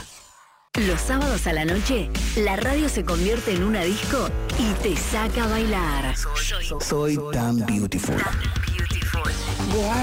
La Barbie, en los fines de semana de la pop. Salí a la pista y déjate conquistar por sus brillos. La fiesta de la radio no es en tu casa. La fiesta de la radio es conmigo. ¡Wow! Soy tan beautiful. Los sábados desde las 22. La Barbie está en la pop. 1015. La vida al aire. La calidad de colchones y somiers. Estás escuchando a Héctor Rossi hasta la medianoche, acá en la pop 1015. Gracias por acompañarnos en las 9 y cuarto de la noche en la República Argentina y estamos en vivo en Pop 1015 hasta la medianoche, la noche paranormal. 11 2784-1073. Si querés salir al aire en vivo, escribí la palabra vivo y mandala al WhatsApp paranormal 11 27 84 1073. Carla, estás en vivo, ¿cómo te va? Hola, ¿qué tal? Buenas noches, Héctor, ¿cómo estás? Muy bien, bienvenida. ¿De dónde sos? Gracias. Eh, soy de Avellaneda. Bueno, ¿y nos vas a hablar de fantasmas? Sí, tengo varias historias porque soy médica, pero bueno, elegí Ah, bueno, a ver, te escuchamos. Eh, bueno, esta en particular no me pasó en el hospital, eh, me pasó hace muchísimos años, hace más de 20 años. Eh, yo todavía estaba de novia con el que actualmente es mi marido. Él es, es de provincia, pero vivía con su hermano en un departamento en Barrio Norte en ese momento. Eh, y había empezado a trabajar, eh, tenía un nuevo trabajo que era en Córdoba Capital. Entonces venía los fines de semana, se quedaba acá en Buenos Aires y después ya el lunes a la madrugada partía en avión otra vez hacia Córdoba. Eh, bueno, ese fin de semana yo me había quedado a dormir en el departamento de él y bueno, pusimos el despertador más o menos a las 5 de la mañana, que era el horario que se levantaba para irse, me levanté, le hice el desayuno, bueno, se arregló y se fue para Aeroparque. Entonces eh, yo me preparé mi desayuno y volví a la habitación, acostarme en la cama, prendí el televisor, en ese momento eh, había un programa que pasaban todos videos de música y me quedé eh, mirando videos de música y tomando el desayuno. Y en un momento siento que despacio se empieza a abrir la puerta del cuarto donde yo estaba, que era el cuarto del que ahora es mi marido, eh, y como a veces venía a dormir ese departamento el hermano de él, eh, dormía en, el- en la habitación de al lado, que era la habitación de su hermano, eh, pensé que él había entrado al departamento y que estaba metiéndose al cuarto pensando que estaba mi marido ahí. Entonces me incorporo en la cama, miro hacia la puerta y le digo el no- nombre de mi cuñado y le digo, ay, perdón, estoy, me quedé yo a dormir. Y cuando veo que se termina de abrir la puerta, veo la imagen una figura humana eh, transparente, porque yo a través de la figura podía ver la pared del pasillo, y eh, veo que empieza a caminar hacia mí rápido, no corriendo, pero caminando muy rápido. Entonces lo que atino a hacer es agarrar las sábanas, eh, meterme abajo del acolchado y empezar a rezar porque estaba muy asustada, y siento dentro del cuerpo como si me hubiesen metido en una centrifugadora, así a esa velocidad. Y bueno, lo único que hacía era rezar, rezar, hasta que sentí que como que eso desapareció, esa sensación, y cuando me destapo tenía, yo tenía el cabello muy largo en esa época, todo el pelo erizado, se me levantaban los pelos solos de la, de la cabeza, y bueno, nada, quedé muy impactada. Me levanté, obviamente no pude quedarme más en la cama, me vestí y me fui a mi casa, pero este, quedé muy choqueada después de ese. Dios mío. Gracias, Che, por contarlo. Carla, Bueno, no, por favor. Gracias a ustedes, muy lindo el programa. un abrazo. Chao, chao, Gracias, gracias. Gracias, nos ayudan un montón si le cuentan a su gente que de lunes a viernes, de 8 a 12 de la noche, está la noche pop paranormal. Gracias por estar ahí. Héctor, soy uno de los estudiantes de brujería, dice. Quería confirmar una historia. Esto pasó hace 34 años en Florencio Varela, en el barrio San Nicolás. A la edad de 14 años nos reclutaban para capturar los trabajos de brujería mal hechos. Nos sabíamos vestir como indios africanos, nos pintábamos el cuerpo con líneas de protección, pulseras hechas de plumas, collares, vinchas y algunas telas negras. Todo lo usábamos al principio del invierno, a eso de las 23. Bajábamos al arroyo, veíamos los trabajos de magia negra, hechizos mal hechos, todo lo poníamos en nuestra bolsa. Luego la llevábamos a un galpón en medio de la nada, donde dejábamos toda nuestra vestimenta y guardábamos nuestras bolsas. Se hacía una feria cada 15 días para desactivar esos objetos maleficados. La feria se hacía atrás del cementerio, era un lugar donde iba mucha gente de mucha plata. Pagaban para hechizar parientes, parejas. En la entrada de la feria había una persona muy alta. Vestía un smoking, con una galera muy grande. Ahí llevábamos los sacos a entregar al maestro. Era un hombre moreno de rastas lleno de tatuajes y símbolos raros que daba miedo. esta historia es real. Para hablar en vivo con nosotros, escribí la palabra vivo, dos puntos, ponele un título a tu historia y envíala al 11 2784 1073. Vivo dos puntos, el título de tu historia, al 11 27 84 1073. ¿Quién está en vivo? Hola, buenas noches. Hola, buenas noches, Héctor, Margarita. Hola, Miguel. Margarita de San Miguel, bienvenida. Te escuchamos. Gracias. Bueno, mira, no sé qué, qué título ponerle, pero soñé una vez hace muchos años, me quedó muy grabado, que yo estaba muerta, me soñé muerta. Me identifico mucho con un muchacho que habló al comienzo del programa, que se soñó también. eh, y no, no, no le encuentro explicación. Sucedió hace muchos años. Este, yo estaba fuera de mi cuerpo. eh, mi cuerpo yacía en una cama de hospital, toda blanco, toda la sala blanca. Yo con las manos cruzadas, eh, muerta, fallecida. Pero yo estaba fuera de mi cuerpo. Mi alma, mi visión estaba fuera de mi cuerpo y bueno, veía que mi esposo y mi hijo más chico, eh, afligidos, cruzados de brazos, este, lloraban, se lamentaban, se lamentaban y se iban. Nunca, nunca pude hallarle un significado a eso y bueno, hace cuatro años que enviudé y bueno, yo tengo diferentes situaciones de salud y pensaba de que era algo premonitorio, que una premonición de que me iba a morir o algo. Y bueno, el sueño quedó ahí porque me desperté asustada y bueno, después falleció mi esposo, yo pensaba que iba a fallecer antes que él. Bueno, eso, eso quería contar, son sueños raros que uno tiene, te Ujú. acostás a la noche a descansar, a dormir y no, no pensás que te va a pasar eso. Bueno, era, eso, era algo cortito y me identifico mucho con el oyente anterior. Gracias, Margarita, por Si contarlo. explicar algo sobre eso, agradecería. Dale, Saludos, quédate escuchando. gracias. Un beso. Dale, Chau. Besos, chau, chau. Chau, 9 y 22. Hola Héctor, soy Juan de Benavides. Es adictiva la noche paranormal. Saludos para todos. Hola Héctor. Soy Rosy de San Martín. Te sigo hace seis meses. Te escucho con auriculares porque a mi marido le dan miedo estas cosas. Muy buena la radio. Che, acabo de subir la foto a mi Instagram en arroba Héctor Locutor OK. Arroba Héctor Locutor OK en esta super noche de viernes, primero de julio, especial paranormal. Quiero saber desde dónde nos escuchás. Te invito a darle un, darle un like a la foto en arroba Héctor Locutor OK, arroba Héctor Locutor OK y comentanos dónde estás escuchando la radio, con quién, cómo vivís este ritual de viernes, arroba Héctor Locutor OK, arroba Héctor Locutor OK, mi cuenta de Instagram. A ver quién está en vivo, arroba Héctor Locutor OK, María Oviedo, está Lautaro Gómez, arroba Héctor Locutor OK, Babi Galván, Matías Ezequiel. ¿Y vos? ¿Dónde estás en vivo? Arroba Héctor Locutor OK, Facundo Obvio, Héctor, acá estoy. Santi Tunini presente, Héctor. Presente, dice María Noelia. Presente esta noche, bien paranormal, Valentina. Hola, Héctor, querido, te escucho desde San Carlos. Santa Fe Capital, dice Silvia García, como todos los días escuchamos desde Bajo Flores, aguante paranormal. Arroba Héctor Locutor OK. Arroba Héctor Locutor OK.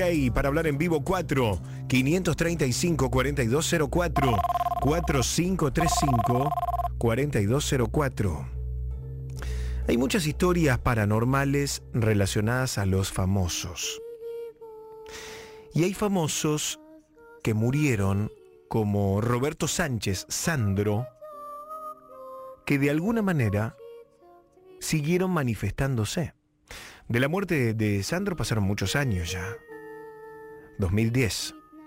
Sin embargo, su viuda, Olga Garaventa, siguió manifestando la presencia de Sandro en su casa, en la casona de Banfield. La histórica, la mítica casona de Banfield. Hermética casona, nunca se supo bien nada sobre la intimidad de Sandro. Sin embargo, como te digo, Olga contó hace un tiempo cómo se le aparecía Sandro en su casa y cómo ella vivió esta experiencia paranormal. Lo miré lo volví a mirar y le digo, Robert, decime la verdad, ¿te querés ir de gira? Me miró, no me contestó, le digo, mira, si vos te querés ir, anda, anda nomás, está todo bien. Me hizo una sonrisa, esas sonrisas que hacía de costado y a la hora y 20 se fue. Estaba esperando, digo, ay Dios mío, estaba esperando el permiso. Por ahí se sentiría mal, habrá dicho, la estoy defraudando, la defraudé, no, no pude llegar, no se pudo concretar lo que realmente todos añorábamos, ¿no? Realmente sí llegué a decirle. Menos mal, menos mal que pudiste, pudiste. Estaba también ahí en el hospital italiano las 24 horas. Me iba a casa dos segundos Lo a veíamos sí. por televisión, lo veíamos. Todo el tiempo, pues todo. qué sé yo, me daba intranquilidad, me daba miedo. Sí. Porque no era el diagnóstico, por más que fue atendido. Ah, como- no, como no los dioses, sí. Sí, porque aparte era querido, Susana, por pero todo ¿cómo? el mundo. Yo, pero eso lo Todo sé, el pero, mundo, pero. todo el mundo se reía, él aunque estaba trasplantado, hacía chistes, esto, los enfermeros de Mendoza lloraban de la risa, era un ser especial. Y, y- y estás viviendo, seguís viviendo en tu casa Sí, en Banfield. sí, sí. En Banfield. Y es verdad que a veces una vez sentiste el día de su No, cumpleaños. no, no, no, yo sentí algo, pero fue algo como, como que A mí me sentí- parece perfectamente lógico que puedas sentí sentir como algo, una como presencia o Una un- presencia especial se sintió, sí, sí, sí, sí. Yo también verdad. creo que era su casa de toda la vida. Y es, Además que ni salía, porque él últimamente no salía. Hace No. años que dejó de salir. Antes salía disfrazado, siempre me contaba, se ponía pelucas, bigotes, de todo para por la prensa. Sí, sí, sí, sí. Que sí, no lo pero- vieran y qué sé yo, para comer tranquilo. Sí, Pero sí, ahora sí. hace muchísimo. No, mucho tiempo que estaba adentro, no, no salía, no salía, porque no le gustaba que lo vieran con el oxígeno. Lógico. Me dijo, no, no, me dijo, yo no quiero que me vean. Hola Héctor, te habla Jorge Bucacci. Bueno, sobre el testimonio de Sandro, tengo que ser muy cuidadoso sobre este testimonio en lo que digo, porque bueno, primero porque se trata de Sandro, esta figura que trascendió la patria, y segundo porque conociéndolo a Roberto Sánchez Sandro, eh, sabemos que era muy reservado sobre su vida privada, eh, como nadie yo diría. Pero bueno, de cualquier manera van dos testimonios para este homenaje. Eh, te cuento que él era un gran lector, era profundo lector, pero eh, te digo que era católico.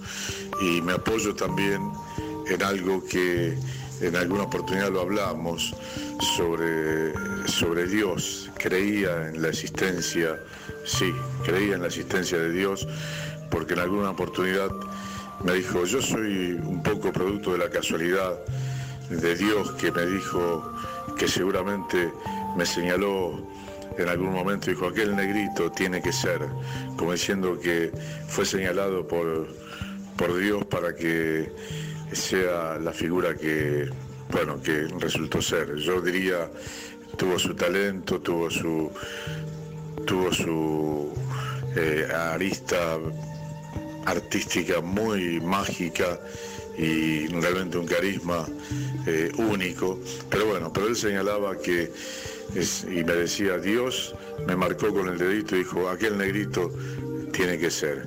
Y me tocó a mí. Bueno, este testimonio eh, de un grande como lo es Roberto Sánchez, para Roberto Sánchez, el gran Sandro, el gran ídolo. A las 20:40 hora local. Vamos a viajar a las 9 de la noche con 32 minutos. Antes, buenísimo lo de Sandro. No sé si ustedes sabían estas historias que compartíamos. Y agradecerle a Jorge Bocacci, que fue amigo personal de Sandro, el conductor de Titanes en el Ring y un presentador de tango, conductor de radio y televisión y locutor argentino, bueno, de, de los más importantes que tenemos. Gracias por sus palabras. ¿eh? Vamos a viajar. En Quito, Ecuador, está ella. En Twitter, arroba Josefa Roballo. En Instagram, arroba Dama Oscuridad. María José Roballo está en vivo con nosotros. Hola, Majo, buen viernes. En un minuto la vamos a enganchar. Que trae historias. Mientras tanto, hola Héctor. Una amiga de mi hija tenía a su hermana internada y estando en el hospital, después de una cirugía, Veía en su habitación a un chico vestido de época que la miraba. Nadie le creía. Hasta que el otro día la visita la hermana y ella lo vuelve a ver. Tomó el celu, tomó una foto y salió. Ahora le creen. Tengo muchas cosas para contarte. Un día me animaré y te llamo. Gracias por los programas. No te vayas. Hola Héctor, mi nombre es Pablo de Lanús. La historia paranormal se titula El pacto de mi padre con San la Muerte. Una madrugada mi hermano se empezó a golpear los codos contra la pared y a gritar que no se lo llevaran. Al escuchar esto entré corriendo a ver qué pasaba. Era mi hermano. Me decía que un hombre de aspecto negro y con sombrero se lo quería llevar. Estaba asustado, como si fuera que alguien lo tomaba del cuello. Yo trataba de tranquilizarlo. Le decía, aquí no hay nada. Estamos solos. Fui a buscar a mi madre. Cuando ella entró en la habitación, mi hermano le dijo otra vez, ahí está, me quiere llevar. Dijo que ya era su hora. Gritaba que no se quería ir. Yo me quiero quedar con ustedes. Yo de inmediato fui a buscar agua para tranquilizarlo y le dije, nadie te va a llevar. Estás en casa con mamá y tu hermana. En ese momento se desmayó. Al día siguiente fuimos con mi madre a un curandero que nos explicó, tu padre lo entregó a San la Muerte en una tumba, y si vos no llegabas a tiempo, se lo llevaba con él. Nos hizo unos baños a mi madre, hermano y a mí, y nunca más se volvió a saber de tal cosa. Gracias por estar en vivo. Ahora sí, María José Roballo, estás en vivo. Hola, Majo, buen viernes. Hola Héctor, buen viernes, ¿cómo estás? Bien, bienvenida. ¿Estás en Quito? Sí, estoy en Quito, en Quito. Bueno, ¿y cómo recibieron Julio? ¿Con qué temperatura? With the Lucky Land slots, you can get lucky just about anywhere. This is your captain speaking. Uh, we've got clear runway and the weather's fine, but we're just going to circle up here a while and uh, get lucky. No, no, nothing like that. It's just these cash prizes add up quick. So I suggest you sit back, keep your tray table upright, and start getting lucky.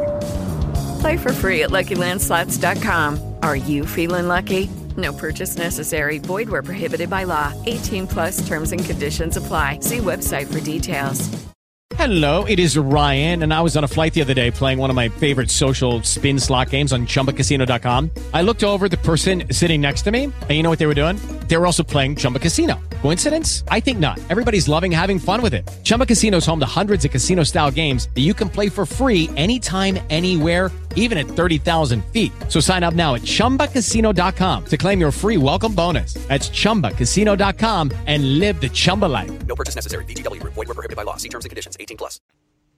Pues hoy el día ha estado muy agradable, más o menos rozando los 18, 20 grados, en la tarde hizo más calorcito, así que se recibe Julio bien, ya sin problemas acá, todo en la normalidad. Bueno, menos mal. Primero te pregunto, ¿tuviste tiempo de subir algún contenido a tus redes?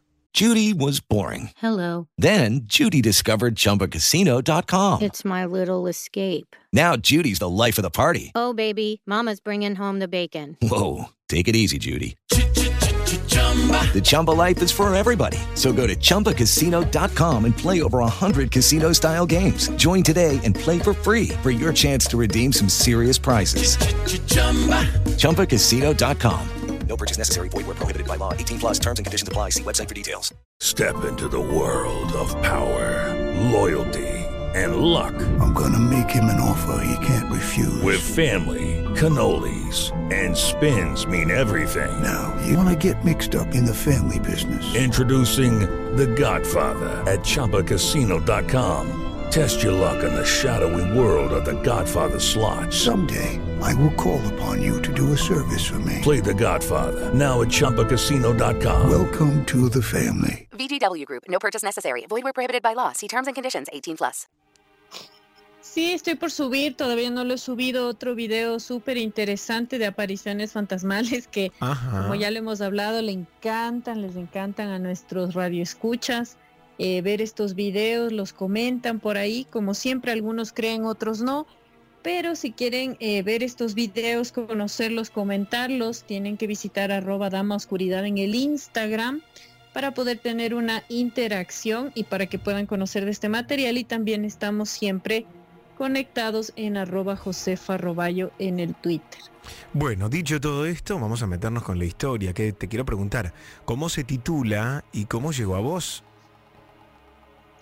Esta historia, eh, como todas las de estas semanas, han sido historias en primera persona, contadas directamente de los protagonistas y la historia de hoy es bastante particular, porque tiene que ver con eh, entidades, seres o no sé qué nombre les pondría que se aparecen y logran tener un grado de amistad con las personas que vivimos en este plano, en la tierra. Así que yo le puse los pequeños acompañantes. Suban el volumen, es María José Roballo, los pequeños acompañantes. Te escuchamos, Majo. With the Lucky Land slots, you can get lucky just about anywhere. This is your captain speaking. Uh, we've got clear runway and the weather's fine, but we're just going to circle up here a while and uh, get lucky. No, no, nothing like that. It's just these cash prizes add up quick. So I suggest you sit back, keep your tray table upright, and start getting lucky. Play for free at LuckyLandSlots.com. Are you feeling lucky? No purchase necessary. Void where prohibited by law. 18 plus terms and conditions apply. See website for details. Hello, it is Ryan, and I was on a flight the other day playing one of my favorite social spin slot games on chumbacasino.com. I looked over the person sitting next to me, and you know what they were doing? They were also playing Chumba Casino. Coincidence? I think not. Everybody's loving having fun with it. Chumba Casino is home to hundreds of casino style games that you can play for free anytime, anywhere, even at 30,000 feet. So sign up now at chumbacasino.com to claim your free welcome bonus. That's chumbacasino.com and live the Chumba life. No purchase necessary. VGW Group. Void were prohibited by law. See terms and conditions. 18 plus. Bien. Esta historia viene del campo en la costa por Guayaquil, donde muchas personas tienen a veces sus haciendas o sus ranchitos y suelen tener ahí sus sembríos. Este chico que me contaba esta historia en cuestión dice que desde pequeño siempre vivió más al lado del campo que la ciudad y que de hecho su padre tenía algunos sembríos que era de naranjas, de piñas, de aquellas frutas que se dan en el calor. Él tenía tres hermanos, pero lo extraño le pasaba al hermano segundo. Él recuerda que desde que él tenía más o menos unos nueve años y su hermano seis, el hermano le empezaba a contar que cuando salía a jugar cerca del campo y cerca de los árboles frutales, había conocido un grupo de amigos, un grupo de niños. Obviamente todos pensaban que estaban hablando de los niños del sector. Y eh, lo extraño es que el hermano decía que se iba a jugar con sus amigos y de repente desaparecía. Pero no es algo extraño acá en Ecuador y en muchos lugares del campo que los niños vayan a jugar con otros vecinos y desaparezcan a lo largo de todo el día, porque normalmente están por ahí y a la tarde regresan. De hecho, ni siquiera a los padres les parece una práctica peligrosa. Pues entonces el niño empezó a hacer estas prácticas de irse con sus amigos y desaparecer, pero nunca incluía a los otros dos hermanos en estos juegos o con estos amigos. Hasta que el hermano mayor, que es quien me cuenta esta historia, decide un día preguntarle si él le podía acompañar. Hey guys, it is Ryan. I'm not sure if you know this about me, but I'm a bit of a fun fanatic when I can. I like to work, but I like fun too. It's a thing. And now the truth is out there. I can tell you about my favorite place to have fun Chumba Casino. They have hundreds of social casino style games to choose from, with new games released each week. You can play for free anytime, anywhere. And each day brings a new chance to collect daily bonuses. So join me in the fun. Sign up now at chumbacasino.com. No purchase necessary. Group. Void prohibited by law. See terms and conditions. 18 plus. With the Lucky Land slots, you can get lucky just about anywhere. This is your captain speaking. Uh, we've got clear runway and the weather's fine, but we're just going to circle up here a while and uh, get lucky. No, no, nothing like that. It's just these cash prizes add up quick. So I suggest you sit back, keep your tray table upright, and start getting lucky. Play for free at LuckyLandSlots.com. Are you feeling lucky? No purchase necessary. Void where prohibited by law. 18 plus terms and conditions apply. See website for details. Y en efecto le acompaña hasta el campo, pero resulta que el hermano no jugaba tan cerca, sino que subía una loma y se metía como en una especie de bosque un poco más adelante. Y fue allí donde él conoció los amigos de su hermano. Comentan que eran unos niños pequeños, todos más o menos de la misma altura y que eran de color gris. Hello, it is Ryan, and I was on a flight the other day playing one of my favorite social spin slot games on chumbacasino.com. I looked over the person sitting next to me, and you know what they were doing? They were also playing Chumba Casino. Coincidence? I think not. Everybody's loving having fun with it. Chumba Casino is home to hundreds of casino style games that you can play for free anytime, anywhere, even at 30,000 feet. So sign up now at chumbacasino.com to claim your free welcome bonus. That's chumbacasino.com and live the Chumba life. No purchase necessary. Group. Void prohibited by law. See terms and conditions. 18 plus. Judy was boring. Hello. Then Judy discovered ChumbaCasino.com. It's my little escape. Now Judy's the life of the party. Oh, baby, Mama's bringing home the bacon. Whoa, take it easy, Judy. The Chumba life is for everybody. So go to ChumbaCasino.com and play over 100 casino-style games. Join today and play for free for your chance to redeem some serious prizes. ChumbaCasino.com. No purchase necessary. Void were prohibited by law. 18 plus terms and conditions apply. See website for details.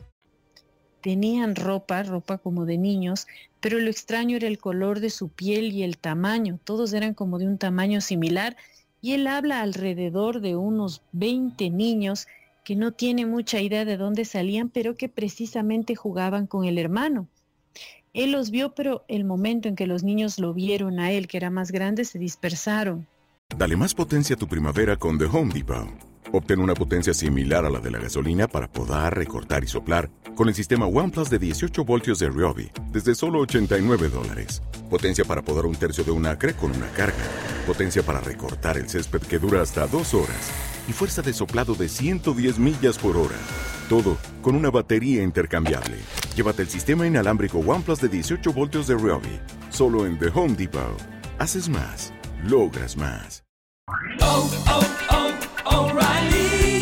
¿Necesitas ayuda? En O'Reilly Auto Parts te ayudamos. ¿Necesitas algún consejo? Te aconsejamos. Nuestros profesionales en autopartes están siempre disponibles para ayudarte a encontrar lo que necesites. Excelente servicio al cliente es solo una de las ventajas que ofrece O'Reilly Auto Parts. Los profesionales en autopartes.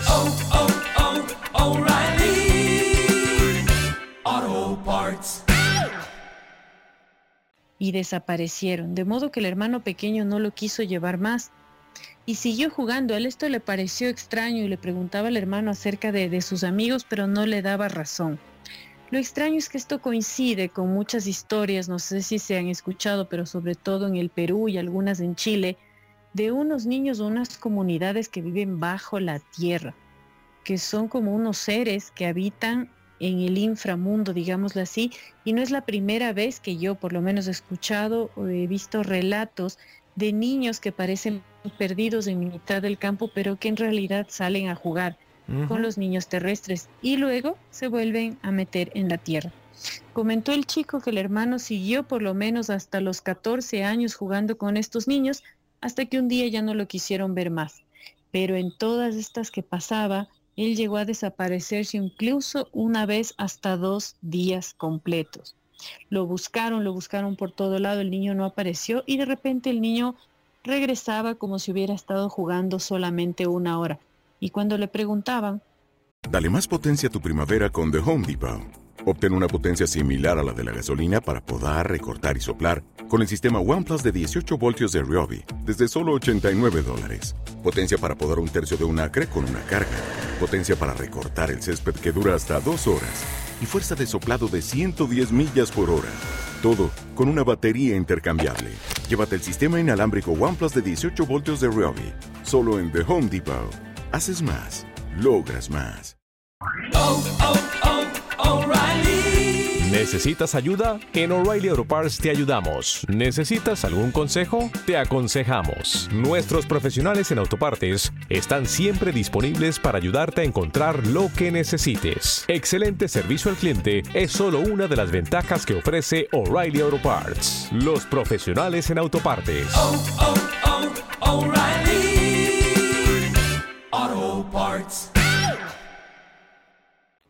Él no tenía conciencia del tiempo que había estado fuera de la casa. Es como que extrañamente pasaba a otra temporalidad. Obviamente ellos crecieron, pasaron acá a la ciudad, no supieron nunca más nada de estas entidades, pero su hermano los recuerda a sus ojos como niños normales con los que jugaba todo el día. Sin embargo, el mayor siempre tiene el registro de que no eran niños de este mundo. Dale más potencia a tu primavera con The Home Depot. Obtén una potencia similar a la de la gasolina para podar, recortar y soplar con el sistema OnePlus de 18 voltios de Ryobi desde solo 89 dólares. Potencia para podar un tercio de un acre con una carga. Potencia para recortar el césped que dura hasta dos horas. Y fuerza de soplado de 110 millas por hora. Todo con una batería intercambiable. Llévate el sistema inalámbrico OnePlus de 18 voltios de Ryobi. Solo en The Home Depot. Haces más. Logras más. Dios mío. María José Roballo en vivo con nosotros. Ustedes pueden, vos podés comentar sobre la historia en arroba Josefa Roballo, en Twitter arroba Josefa Roballo, o le podés escribir en arroba Dama Oscuridad en Instagram, arroba Dama Oscuridad.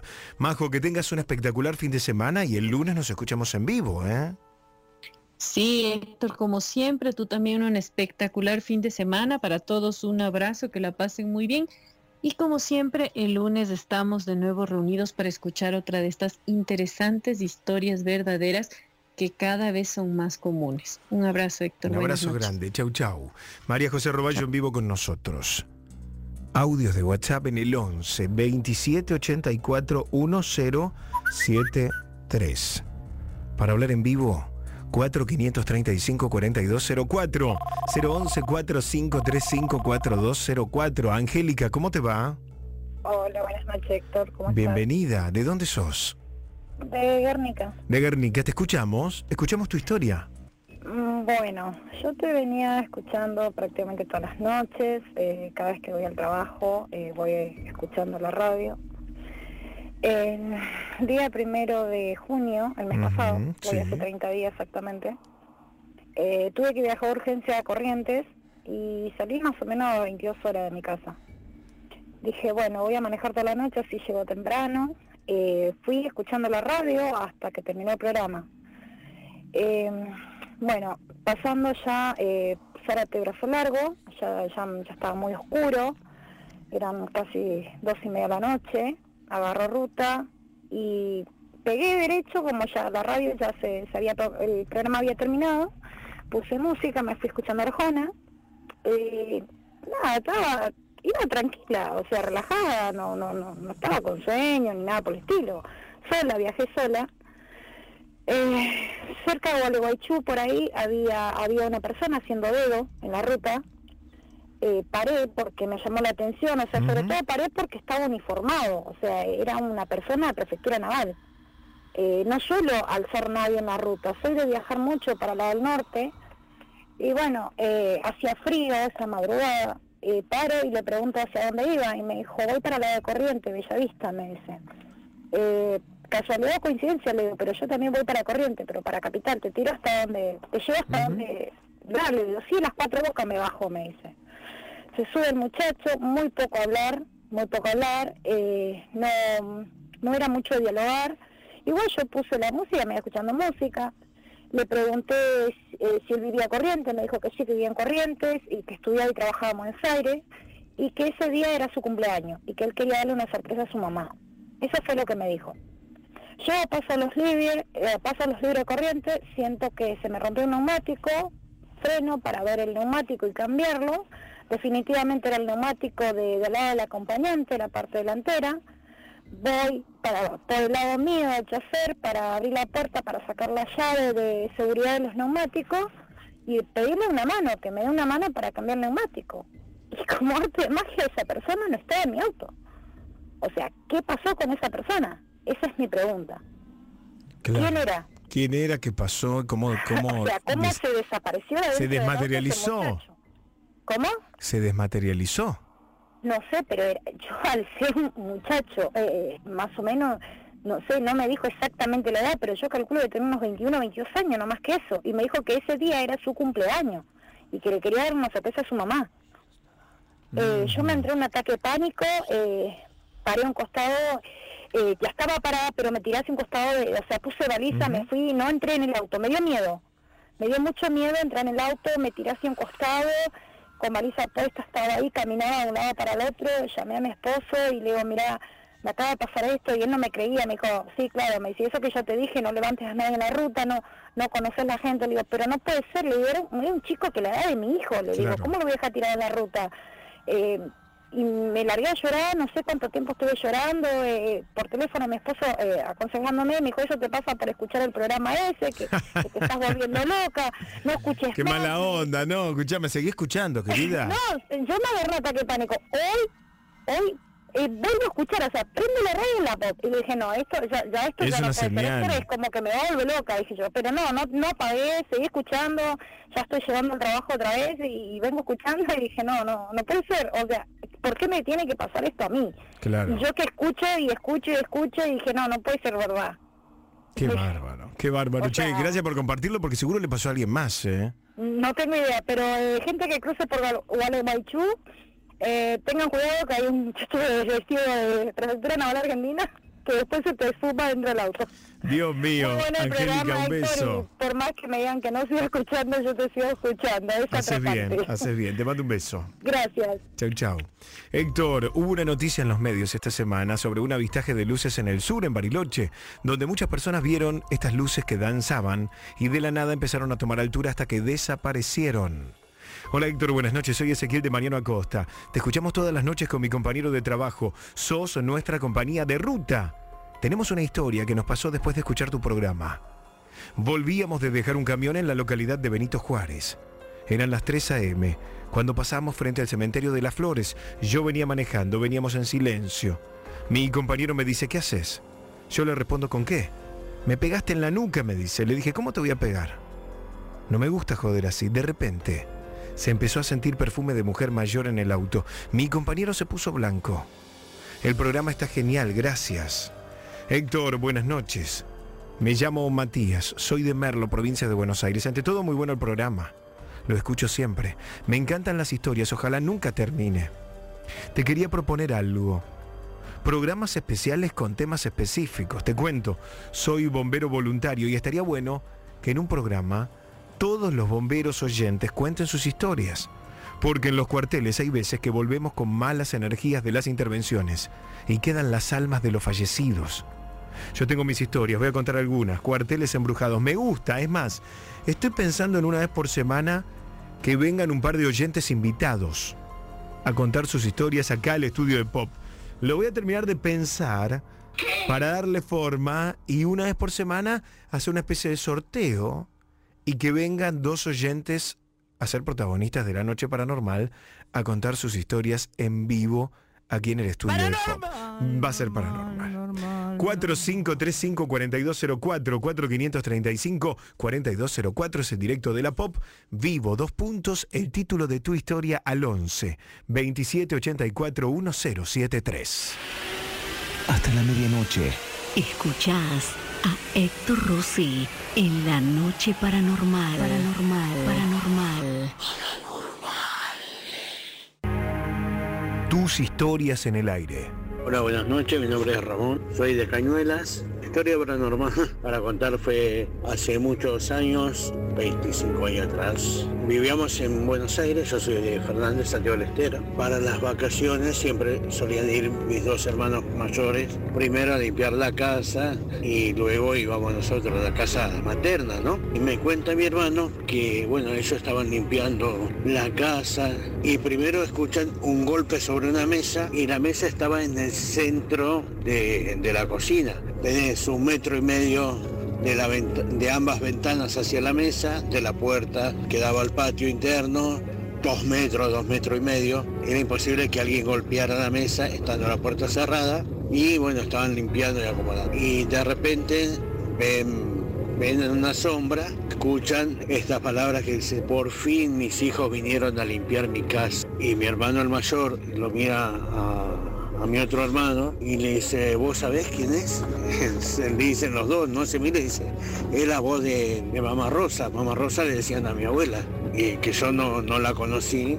Cuando yo nací ya había fallecido. Eso sorprendió a todos en la casa porque reconocer la voz de mi abuela, no había nadie. Mi abuela ya había fallecido hacía más o menos 20 años, 22 años atrás. Bueno, eso fue lo que les pasó a mis hermanos. Lo que a mí me pasó fue luego de que falleciera mi madre. Estábamos en la cocina en esos días de luto y de repente le digo voy a buscar una campera porque siento frío a la habitación. Cuando voy de la cocina hacia la- mi, habitación veo salir a mi madre de su habitación, pasar por la cocina e ingresar hacia el lado del baño. Y la veo que entró al baño y cerró la puerta.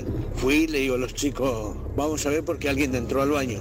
Fuimos y bueno, no había nadie en el baño. Y esas fueron las dos actividades paranormales que supe de mi hermano y la que yo viví personalmente con mi, con mi madre a los 5 o 6 días de haber fallecido. Gracias chicos, soy Ramón de Cañuelas.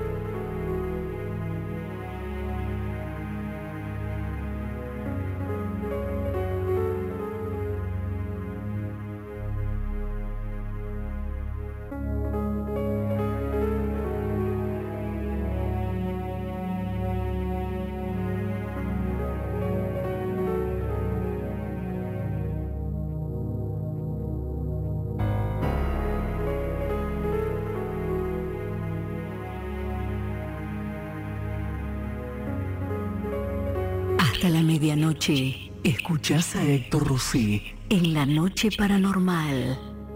Héctor, buenas noches. Soy Orlando, soy camionero. Sí, he tenido varios sucesos, vivencias paranormales. Una de ellas, a ver, había fallecido mi papá. Seis meses después fallece mi, mi mamá. Y mi hija, que era recién nacida, pudo conocer a su, a su abuela dos meses nada más, lo cual después mi mamá falleció. El tema que pasaron muchas cosas, ¿no es cierto? Mi hija a veces, este, siendo bebita, bebita, lloraba desconsoladamente señalando un rincón de la habitación. Cuando empezó a crecer la escuchábamos que hablaba sola, normal para cualquier chico que crea un amigo imaginario. El tema que le pregunto a mi hija, ¿con quién hablaba? Con mi amigo. ¿Con quién? Mi amigo se llama Ye. Ye le decía yo. ¿Ye? No, no, Ye. Ah, ah, Ye. Sí. Mi hija se llama Ye. Mi amiga se llama, mi amigo se llama Che.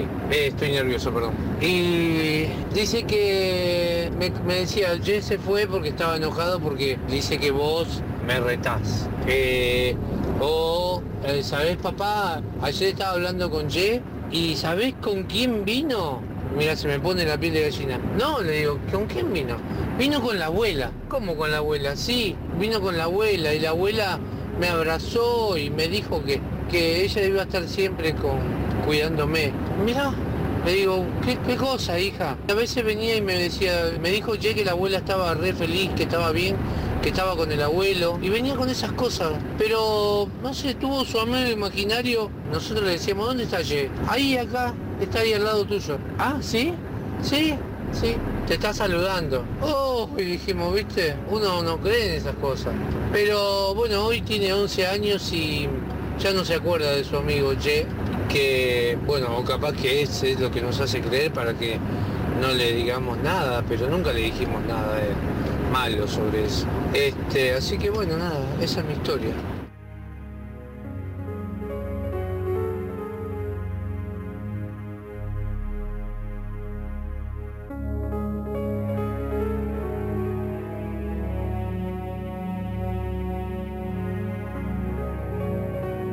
Dame una más. Hola Alto, ¿cómo te va? ¿Todo bien? Yo acá escuchando el programa un poco, así es que bueno, siempre escucho, todos los días casi escucho cuando salgo de mi trabajo. Soy chofer de colectivo y bueno, termino 8 y 20 y prendo la radio, pongo el dial y empiezo a escuchar hasta llegar acá a Corvala y General Paz. Espero a mi hijo que salga también de que labura en la línea 5 y ya nos vamos a casa escuchando la pop, escuchándote y bueno. Siempre te mando, te mandé dos historias ya que te conté. Soy Carlos de San Justo. Mira, te voy a contar una cosa rara que me pasó.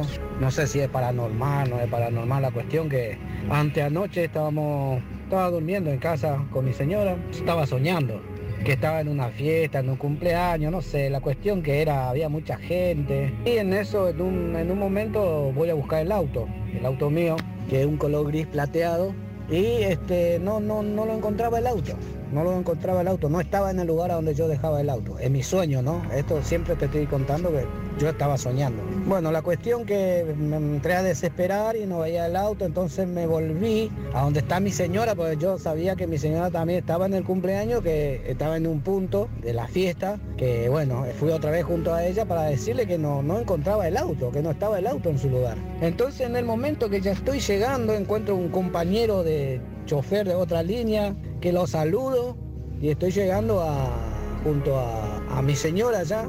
Y en ese momento escucho que me dice mi señora, ¿qué está buscando el auto? ¿No lo encontrás? Me dice. Y yo me, me desperté.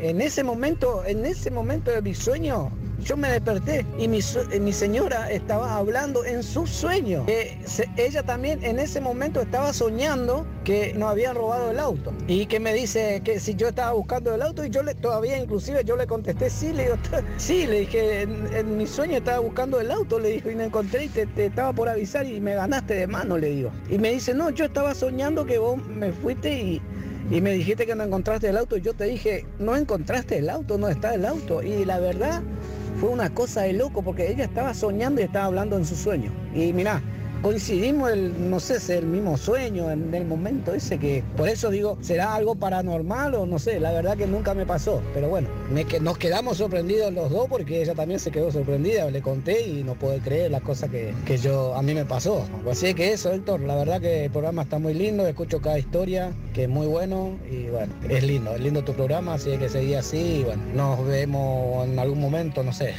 Mucha suerte y que sigan los éxitos, amigos. Dale, abrazo.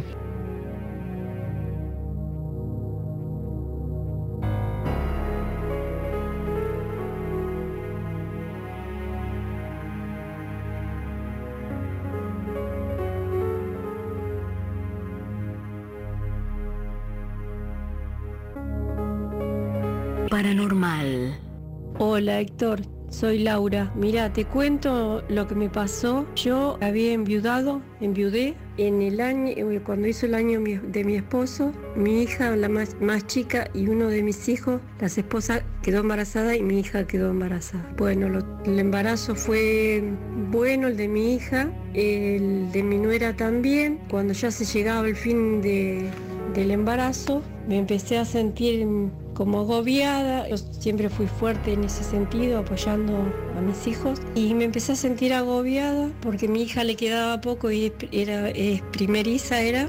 El embarazo de mi nuera venía mal. No sabía si el bebé iba a nacer bien. Bueno, una tarde yo siempre lo tuve presente a mi esposo y siempre, siempre sentí señales de él. Siempre lo sentí que estaba cerca de nosotros como que nos cuidaba, que me cuida siempre. Y ese, esa tarde ya quedaba poco para que mi hija y mi nuera dieran la luz porque estaban justo las fechas casi justas, con poca diferencia. Y entra, se entra mi hija a bañarse y yo me como que me recuesto en su cama. Y de ahí sentí una desesperación, una ansiedad, miedo, todo junto que le pasara algo a mis nietos. Ya el de mi nuera venía con un problema, el de mi hija no, pero sentí miedo y angust- angustia, muy angustiada, estaba muy sensible. Cierro los ojos y me pongo a llorar. En ese momento sentí el perfume que usaba mi esposo. Sentí el perfume que usaba mi esposo y se sentí como una paz, como una tranquilidad.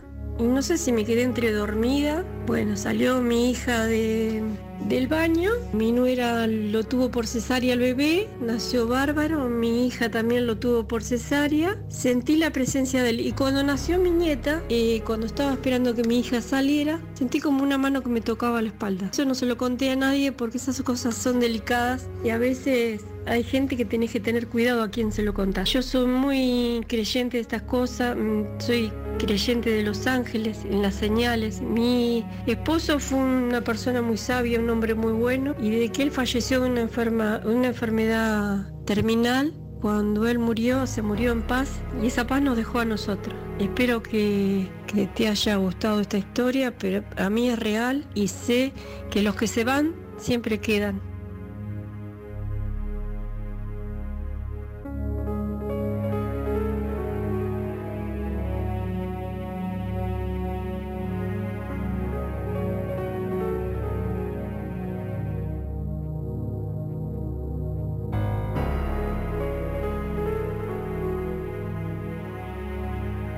Sube el volumen porque hay más historias. Hola Héctor, ¿cómo estás? Mira, quiero confesarte una cosa. Hace una semana que te pensé escuchar. Quiero contarte una historia bastante cortita. Y yo trabajaba en una metalúrgica y entraba a las 6 de la mañana hasta las 2 de la tarde. Entonces hablo con el encargado de la planta para pedirle si por favor me, me podía quedar hasta las 4 de la tarde. Porque yo justo ya, eh, eso fue más o menos en, el mes de marzo, porque yo me había inscrito en un colegio nocturno para terminar el secundario. Entonces como del colegio a mi casa era muy lejos, entonces me quedaba en la plaza. Entonces me siento a repasar, me quedo un rato sentado. Quiero decirte que alrededor de la plaza de Pilar hay cinco colegios. Más o menos las 5, 5 y cuarto, 5 y 20 de la tarde, la plaza se llena de chicos, de papá, de gente que camina, que va y viene. Entonces yo me siento a esperar la horaria de, de- de entrada al colegio. En una de esas miro para adelante y me... Entonces yo digo, ¿qué pasa acá? Me encarga hacia mí y pasa por el frente mío, no me hace nada. Y sigue derecho, cruza toda la plaza y se pierde. Y lo más extraño de todo es que ninguno de los que estaba en la plaza gritaba ni, ni, ni, ni pedía socorro, nada. Al otro día compro el diario para ver la noticia si había salido en los diarios. No, no había salido nada. El único que lo vio fui yo y esa es la historia mía que te quiero contar. Bueno, te mando un beso grande y bueno, hace una semana que te descubrí. Chao, chao.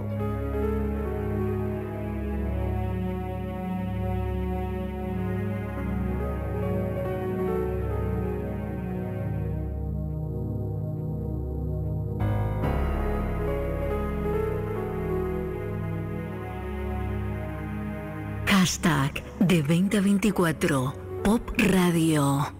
¿Qué tal Héctor Fernando? Te cuento una historia paranormal de hospital. Faltaban días antes de que se declarara Irán, Irak, la guerra que tuvo Estados Unidos. Y resulta que faltarían horas, por lo que después cronometramos. La telefonista y mi compañera de seguridad que están adelante, yo salgo para hacer la recorrida. Cuando los veo en el medio del patio, a las dos, con una cara de susto terrible. Y yo agarro, viste, me vengo y agarro y digo, ¿qué pasa? Y ahora me dicen la puerta, la puerta. La puerta del pabellón de hipoacústicos que es de chicos, antes había sido un orfanato. Y le digo, la puerta, ¿qué pasó con la puerta? Yo digo, bueno, debe haber quedado abierta, ¿viste? Pero ¿por qué tienen la cara de cagazo? Resulta que agarran y me dice la puerta, empezaron a golpear la puerta con todo. Y sentimos una voz que decía, los jinetes. Los jinetes de la guerra vienen y se pegaron semejante cagazo, semejante cagazo, que salieron afuera después, las tuve que acompañar adentro, tuve que cerrar la puerta, tuve que cerrar la otra puerta que estaba de, de lateral. A la hora sale por la radio que empezó la invasión de Irán-Irak. O sea, era un aviso de que se iba a desencadenar una guerra.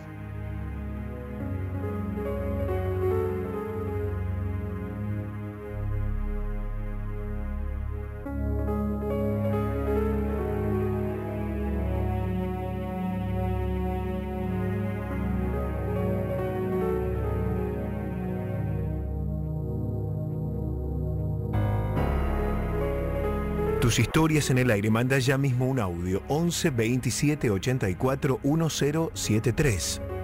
Hola Héctor, buenas noches, me llamo María. Quería contarte lo que me pasó cuando yo era chica. Yo vivía en San Pedro, allá en Jujuy, y me acuerdo que un día una amiga mía me prestó unos roles, ¿viste? Dos. Yo ya tenía uno, se había comprado hace poco, y ese nuevo me lo, me lo, como que me lo prestó a mí, y luego mi hermana se lo había pedido, ¿viste? Y como que ella lo prestó y, nada, teníamos que salir a patinar una tarde y resulta que mm, nada, yo dije, no, yo no voy a patinar con los otros rotos, más o menos rotos, tan, no tan tan rotos, pero más o menos. Yo voy a patinar con, con los lindos. Me da risa porque una cosa de chico, ¿viste? Entonces mi hermana no llega a agarrar los patines porque estábamos afuera y vamos a andar en patines y salimos corriendo. Y en eso que ella entra a la, a la su habitación, yo estaba en la mía, estaba así como buscando el, primer roller, me lo llevo a poner, y el segundo que estaban los dos juntos, los cuatro estaban juntos, o sea, yo separé por un lado los viejos y por el otro los, los nuevos. Entonces este hago así como que lo buscaba y cortan la luz, no sabes, que con los ojos abiertos y re grande, como que buscaba, buscaba entre en el piso, ahí en- encontré el cordón y lo empecé como como como a agarrar y en eso te juro, te juro por mis hijos, que sentí que me lamieron la mano derecha. Me quedé helada, me quedé helada mirando la oscuridad y en eso mi hermana la veo pasar con una vela por fuera de la habitación y yo le la llamo. Y ella nunca, nunca me dijo que no me había visto. Después cuando yo salí corriendo, sin el patín, salí corriendo después que la sentí que ella estaba afuera y estábamos las dos solas. Y le dije, vamos, vamos, vamos. Y salimos corriendo las dos como locas y yo con un solo patín. Bueno, nada, esa es mi historia. Mm, Un poco de terror, más que paranormal, no sé si será. Nada, me encanta el programa y, cuando puedo trato de seguirlos porque por ahí me da sueño. La vida al aire, según Héctor Rossi. La Pop. La noche es el momento ideal para historias como estas. La noche paranormal. Gracias por acompañarnos a las 10 de la noche y 8 minutos en la República Argentina. La noche pop especial paranormal. Gracias Pierre Luigi Lugano por las espectaculares hamburguesas que nos mandaron para hoy. ¿eh? Podés disfrutar la mejor variedad de comida rápida. Están en Eva Perón 4910. Pizzería y fast food. Pierre Luigi Lugano. Seguilo en Instagram, arroba pierluigi.lugano. Gracias Pierluigi por acompañarnos con el alimento. Él es parapsicólogo, doctor en psicología social, magíster en psicoanálisis, es el verdadero mago blanco, es escritor, es conferencista y hoy, noche lluviosa de viernes, primero de julio, está en vivo con nosotros para abrir su consultorio. El maestro Antonio Laceras en vivo. Hola Antonio, buen viernes, buen julio. Pero muy buen viernes y muy bienvenidos todos a este primer día del segundo semestre del año. Nada más y nada menos, ¿no? Ya estamos, cuenta regresiva. Eh, sí, cuenta regresiva y un buen día para, eh, sobre todo, mira, hace frío, está lluvioso. Sé que no solo acá en Buenos Aires, estaba hablando con amigos que en otros lados está nevando, eh, de manera tal que un clima más que ideal para dedicarse un rato a pensar, a reflexionar qué hice con la mitad del año que ya se fue. Lo invertí bien, mejoré, voy, voy logrando la concreción de mis deseos positivos de vida, en aquello que no pude, qué me pasó, cómo hago para cambiarlo, qué necesito para lograr lo que estoy buscando. Es una noche y de viernes magnífica para reflexiones. Bueno, reflexiones que van a venir de la mano de preguntas que ya empezamos a invitar a que hagan a través del WhatsApp 11 27 84 1073. 11 2784 1073. Audio de WhatsApp con tu pregunta para Antonio Laceras, ahora en vivo, 11 2784 1073. Pero antes, porque la gente me pregunta cómo hace para encontrarte a vos, para escribirte. ¿Querés decirme contactos, teléfonos o redes, Antonio? Lo más simple es que visiten mi página web www.antoniolaceras.com. Ahí en antoniolaceras.com, al abrir la página arriba a la derecha, todas mis redes sociales. Eh, van a ver también el teléfono del instituto, mi email, las investigaciones que estamos haciendo, los libros que tenemos publicados, los cursos que damos a distancia. Así que eh, tienen toda la información en antoniolaceras.com. Bueno. Ahí te esperamos también, pero aquí en el consultorio en vivo. ¿Te parece? ¿Estás listo para abrir? Absolutamente, acá estoy en la expectativa. Vamos en vivo, a ver qué preguntan. Buenas noches Héctor, soy Cristian, ¿cómo te va? Mi pregunta era para el profesor Lacera. Mira, a lo largo de mis 48 años de vida es- he pasado por varios sucesos y en unas ocasiones he tratado con personas que bueno, yo no me di cuenta que estaban muertas, pero me ha pasado y quiero saber si es por, por qué a mí. Porque yo conozco mucha gente y nunca no, no, no le ha pasado las cosas que me pasan a mí. Yo quiero saber por qué puede ser que a mí se me da de que he conversado con personas ya fallecidas, fantasmas, y yo no me he dado cuenta. O sea, yo he tratado como si fueran personas normales. Eso quiero saber con el profesor Lacera. Gracias. Bueno, hablar con los muertos, Antonio. Sí, Y es muy interesante la parte final del mensaje que da Cristian. Dice, he hablado con ellos, eran fantasmas, pero no me di cuenta. Esto es una característica de lo fantasmagórico que ya viene siendo descrita desde la Edad Media, porque en general la idea de fantasma es una masa de luz que flota, algo que parece como si fuera una sábana eh, con ojitos y forma humana. Bueno, en algunos casos esas eh, entidades tienen esas manifestaciones, pero lo que nuestro oyente nos habla específicamente es del fantasma propiamente dicho, ese con el cual uno puede comunicarse, darle la mano, saludarlo, escucharlo y, bueno, nos saludamos cada uno por su lado. Eh, cuando llego a casa y hago el comentario, ¿sabes que me encontré con Rodrigo? ¿Qué Rodrigo? Tal. No, pero falleció hace ya dos años, yo no sabía nada, pero como estoy hablando con el fantasma. Bueno, pasa. Ahora, a la al otro comentario que hace Cristian, dice, ¿por qué me pasa a mí?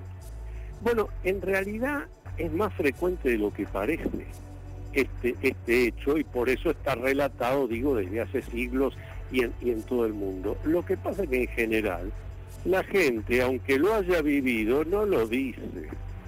Porque Cristian se anima como lo hacen todos los seguidores de Noche Paranormal, pero por eso se llama paranormal, es al lado de lo normal. Pero lo normal es que alguien que le pasa esto prefiere callarse porque piensa, van a pensar que estoy loco, eh, que, vaya a saber eh, que, me había tomado, eh, me callo la boca, es mi experiencia. Pero es bastante frecuente, sí, sí, sí.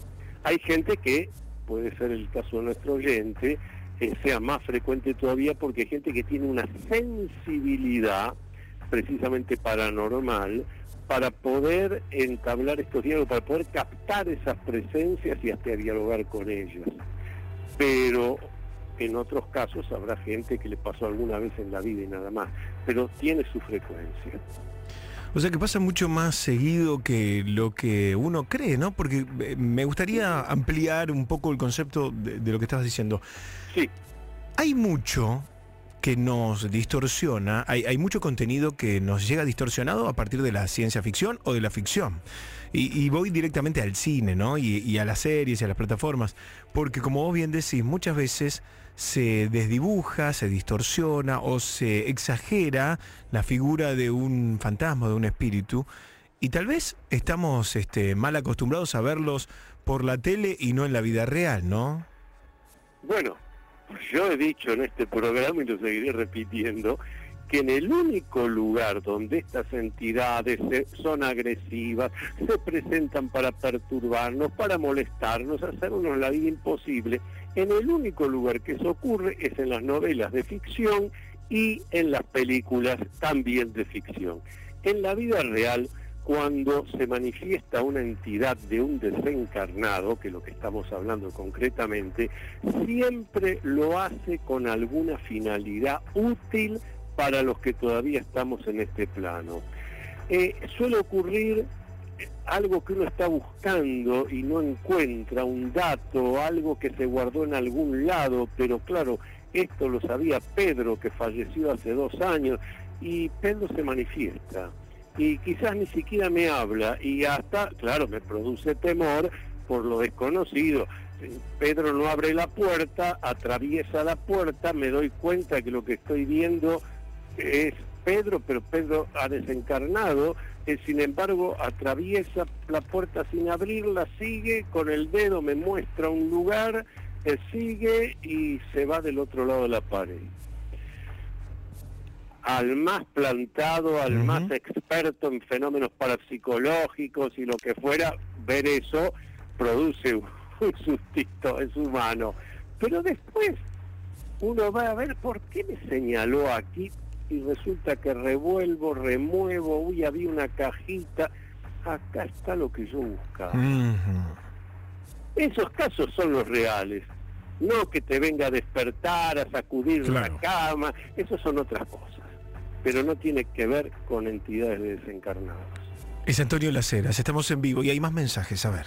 Buenas noches, Héctor y equipo. Esta es una consulta para el maestro Laceras. Bueno, me suele suceder que mm, tengo sueños lúcidos y en el momento que estoy soñando y me doy cuenta que estoy soñando, me desespero por explorar el lugar o por ver quién está en el sueño, por reconocer a las personas que están ahí y es tanta la desesperación y la emoción que me da de que me doy cuenta que estoy en un sueño que al final me termino despertando o directamente quedo nula, no puedo interactuar con nadie y no puedo explorar el lugar tampoco. Quiero saber a qué se deben los sueños lúcidos y qué debo hacer. O sea, ¿tengo que disfrutar? ¿Tengo que solo soñar y ya? ¿O qué me está diciendo tanto que tengo sueños lúcidos casi todas las noches?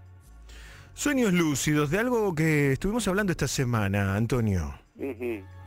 Sí, eh, lo primero que debe decir nuestro oyente es que efectivamente lo que tiene que hacer es seguir soñando, no intentar interferir desde la conciencia con el sueño, porque justamente el sueño es algo que viene de lo profundo de lo inconsciente.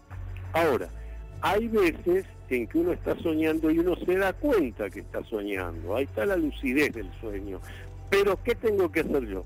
O, o me despierto y se terminó el sueño, o sigo soñando. Pero si yo quiero intervenir en el sueño, pasa lo que dice nuestro oyente. La persona se desespera porque es imposible intervenir en el sueño desde la conciencia. El, el sueño es algo que se produce en el psiquismo profundo, tiene una intensidad notable, una fuerza grande, hay que dejarlo fluir. Entonces cuando nos pregunta qué tiene que hacer, eso siga soñando, lúcidamente, pero siga soñando. Es Antonio Laceras, sí. Caso, Una vez que terminó el sueño, cuando se despierta, ahí puede buscar una interpretación del sueño, pero no interferir al sueño. Claro, claro. Es Antonio Laceras y estamos en vivo y vos podés mandar tu pregunta, tu consulta 11 27 84 1073 11 27 84 1073. A ver qué dicen. Hola Héctor, ¿cómo va? Esta es una pregunta, una consulta para el doctor, para el caporale. Una vez me comentaron que los perros negros son protectores de uno, digamos, la familia de uno. Y yo muchas veces estuve enfermo y la perra viene, se me acuesta al lado, yo puedo estar en cama. Un día la perra se queda al lado mío y siento que me cura. Así de sencillo te lo digo. Y al otro día a la perra algo le aparece, se enferma de, de algo. Es muy loco, pero bueno, quería que me aclares esa duda o, o es todo cuestión mía. Gracias, che, muy bueno programa. Gracias por tu pregunta. Bueno, Antonio, escuchaste, ¿no? no, no tiene que ver con el color del pelaje de- del perro, eh, con lo que tiene que ver es con el rapport que se ha formado entre nuestro oyente y su mascota. Y esto que él dice, que, que a él le da la impresión de que eh, de alguna manera la presencia de- del perro lo cura y que después al perro le sale algo que lo enferma, Atención con esto porque es altamente probable que así sea. La energía desarmónica que genera la enfermedad, estos animales que son muy sensibles la captan. Y cuando están en esa condición de, de- de amar a, a quien los protege, a quien los cuida, eh, bueno, eh, se produce una transferencia energética que efectivamente puede hacer que el animal después esté afectado, un poco enfermo, pero el animal solo sabe cómo curarse después. Es Antonio Laceras con nosotros. Si querés dejar tu pregunta, 11 27 84 1073. Dicen. Hola, ¿qué tal chicos? Mi nombre es Alex, tengo una amiga mía que se llama Mari, que tiene problemas ahora hace exactamente un año, con una entidad que a la noche viene, la toca, le hace moretones, le toca la espalda, le toca las piernas, no la deja dormir. En a veces, a veces tiene más intensidad y a veces menos. Le quería preguntar al doctor si existe algo. Probó infinidades de cosas, pero eh, esto sigue ahí. Miedo no tiene, pero es bastante insoportable. Quería ver si podía contactar con el doctor o, o ver cómo podemos hacer para que nos pueda dar una mano con esto. Antonio.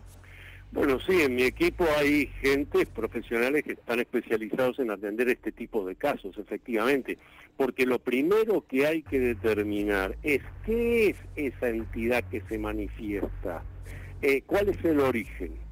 eh, no sea que terminemos descubriendo que esta persona o la familia o el lugar ha sido afectado por un maleficio, una brujería, una magia negra que se manifiesta de esta manera. Entonces, en ese caso, hay que disolver esa energía negativa desarmonizante, armonizar a la persona y también darle una protección espiritual para que después esto no le vuelva a ocurrir. Pero hay que estudiar cada caso a ver cómo se origina esto que nuestro oyente llama una entidad, que hay que ver realmente qué es. Pero por supuesto, en el campo, esto no es parapsicológico, esto es esotérico, en el campo de lo esotérico se trabaja esto con las técnicas de la magia blanca y de esa manera se diluyen las fuerzas negativas que están produciendo esas perturbaciones. Si vos querés hacer tu pregunta en vivo, mandas un audio al 11 27 84 1073. 11 27 84 1073. Dicen. Hola, buenas noches, Héctor. Eh, te habla Daniel de Lanús. Eh, mi pregunta para el señor Antonio Lacera es, hoy me agarró una parálisis de sueño, pero ¿por qué yo siento como que, que caminan o como que se hunde el colchón y después cuando yo siento eso ya no puedo no puedo moverme.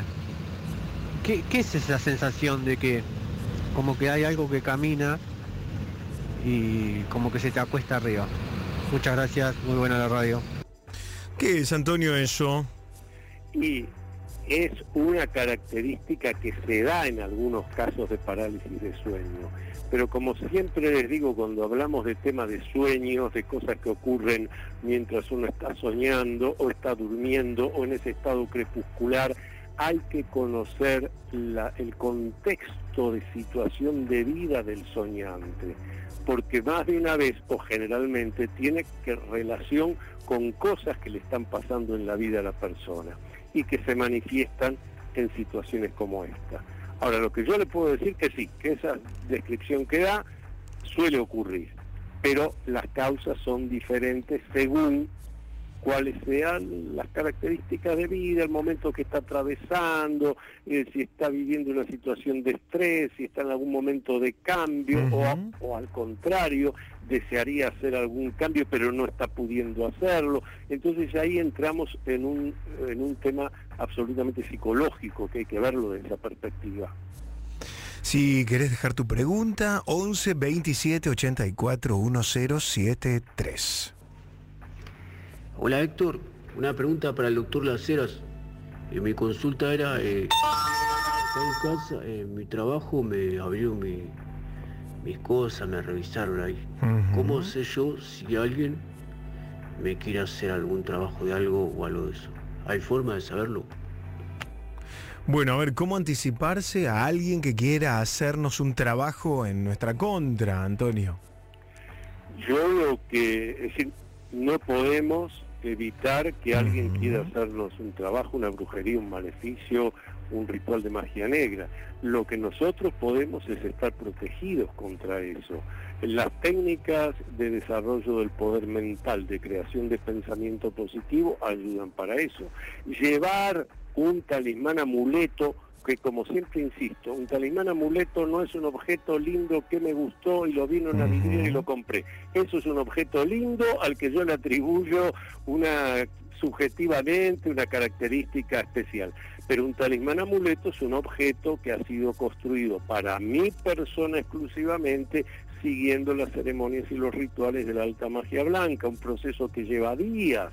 Tampoco es deme que se lo cargo, om, om, lléveselo, no es así. Entonces, todos esos elementos, una armonización personal, da protección, y todos esos elementos protegen no solamente contra un maleficio, una brujería, sino que también protegen contra una mala onda que puede tener alguien eh, que está en el colectivo, en el subte conmigo y ni siquiera nos hablamos, pero está transmitiendo esa mala onda. Es muy importante tener esas protecciones, por cierto que sí. No vamos a poder evitar que alguien me haga algo, pero no, me, no le va a dar resultado, no me va a afectar. Claro, qué interesante, ¿no? No se puede evitar, pero uno puede protegerse. Vos no podés evitar que haya una epidemia de gripe. Pero si estás vacunado, eh, salís abrigado, este, eh, te estás bien alimentado, eh, dormís bien, pues es altamente improbable que te engripes. Esto es lo mismo. Claro. 11 27 84 1073. Consultorio del maestro Laceras. Una más. Hola Héctor, hola doctor Laceras. Quería hacer una preguntita al doctor. ¿Es verdad que dicen que el alma de, de los ya no encarnados están 40 días en el mundo antes de, de- irse al más allá? Lo había escuchado creo que acá en la radio en la radio paranormal y estaba en duda de eso. Si es verdad que está 40 días el alma antes de despedirse de todos. ¿Y esto, esta teoría o esta hipótesis, Antonio?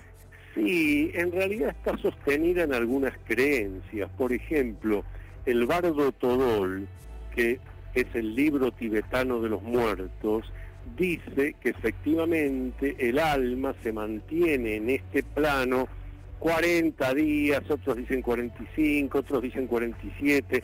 Bueno, lo real es que esos números hay que entenderlos de manera simbólica. Momento que nosotros decimos la persona murió, al momento en que el médico nos dice, bueno, no hay nada que hacer, ya descansa en paz. Bueno, estas creencias sostienen que en ese momento no es el inmediato en el que el alma ya pasa al otro plano, a ese plano que llamamos superior, diferente al- a este plano terrenal, sino que hay un proceso, llamémosle, de despedida. Ahora, insisto, los números tienen que ver con simbología. Por ejemplo, cuando leemos en algunos de estos textos 40, 4 es el número de la materia y el 0 cierra un ciclo. Entonces, es una manera en clave simbólica de decir todavía permanece en este plano, porque 4 es la materia, la tierra, y, y 0 implica un ciclo que se termina. ¿sí? Por eso también van a encontrar en muchos libros ra- eh, religiosos, en lecturas sagradas, etcétera, cifras que siempre terminan en cero. Entonces alguien dice, pero ¿cómo acá dice que este vivió, no sé, dos mil años? No, no, no, no, pero esos ceros simbolizan ciclos que se han terminado. Pero claro, tenés que hacer la lectura conociendo la simbología. No, no tenemos al día de hoy una certeza de en qué momento, a partir de desencarnar, el alma pasa definitivamente a ese plano superior. Plano superior al que puede volver a este plano. Nosotros no podemos ascender estando encarnados en ese plano superior, pero la entidad, si lo desea, si lo necesita, por el motivo que fuera, puede venir a este plano y manifestarse.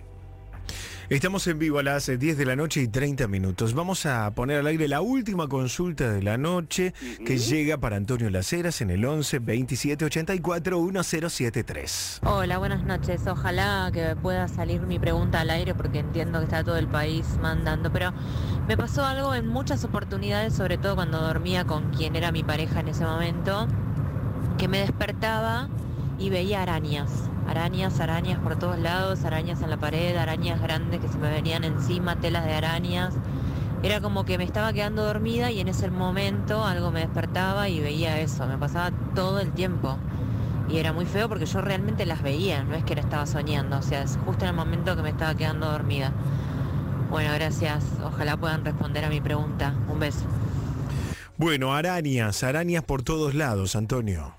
Sí, pero fíjate que además nos dice eh, cuando se estaba quedando dormida, en eso que llamamos el estado crepuscular, que no estás dormido definitivamente, pero tampoco estás despierto, lo cual también ocurre cuando nos estamos despertando.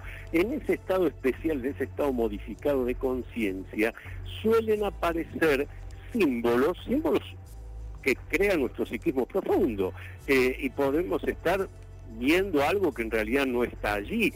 Por ejemplo, las arañas es una visión muy habitual de las arañas. ¿Qué simbolizan? que hay alguien que me está atacando, que hay alguien que está buscando mi mal, que hay alguien que está buscando apretarme, agarrarme, destruirme y la noticia, como no la tengo de manera consciente, aparece de esa forma. Siempre que ustedes tengan ejemplo. Señoras y señores, el maestro Antonio Laceras en vivo. Antonio, vamos a volver a escucharnos el próximo martes, pero antes te vuelvo a invitar. ¿Cómo hacen para encontrarte a vos directamente? Lo más simple porque recorriendo mi página web, antoniolaceras.com, ahí está el teléfono del instituto para los que necesiten una consulta, pedir algún elemento de protección esotérica, este, en mi email personal, los, todas las redes sociales, eh, las investigaciones que hacemos, los cursos que estamos dando a distancia, los libros que tenemos, todo lo pueden encontrar recorriendo antoniolaceras.com. Así que los invito a que recorran antoniolaceras.com y se comunican con nosotros todas las veces que quieran. Antonio, te mandamos un abrazo grande, que tengas un super fin de... Un luminoso abrazo para todos y cada uno. Luminoso abrazo. Ahí estaba el maestro Antonio Laceras a las 10 de la noche con 33 minutos. Las arañas fueron protagonistas eh, en este llamado, en este último llamado, en esta última consulta. Soñar con arañas. Soñar con telas de araña. Imágenes retro. Soda estéreo. En pop 1015. Noche paranormal.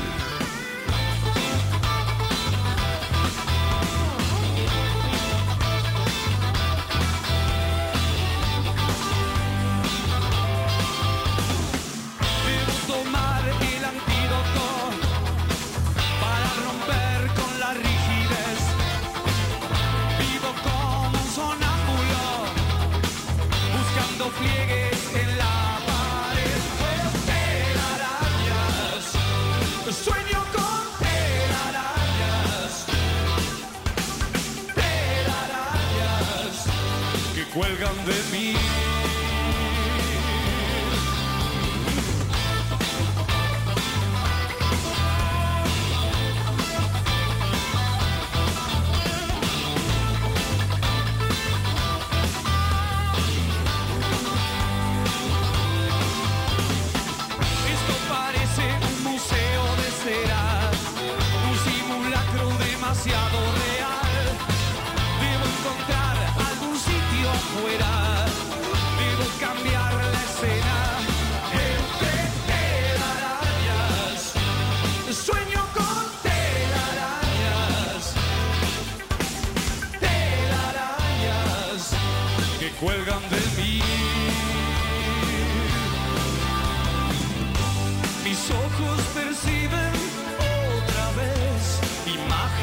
retro.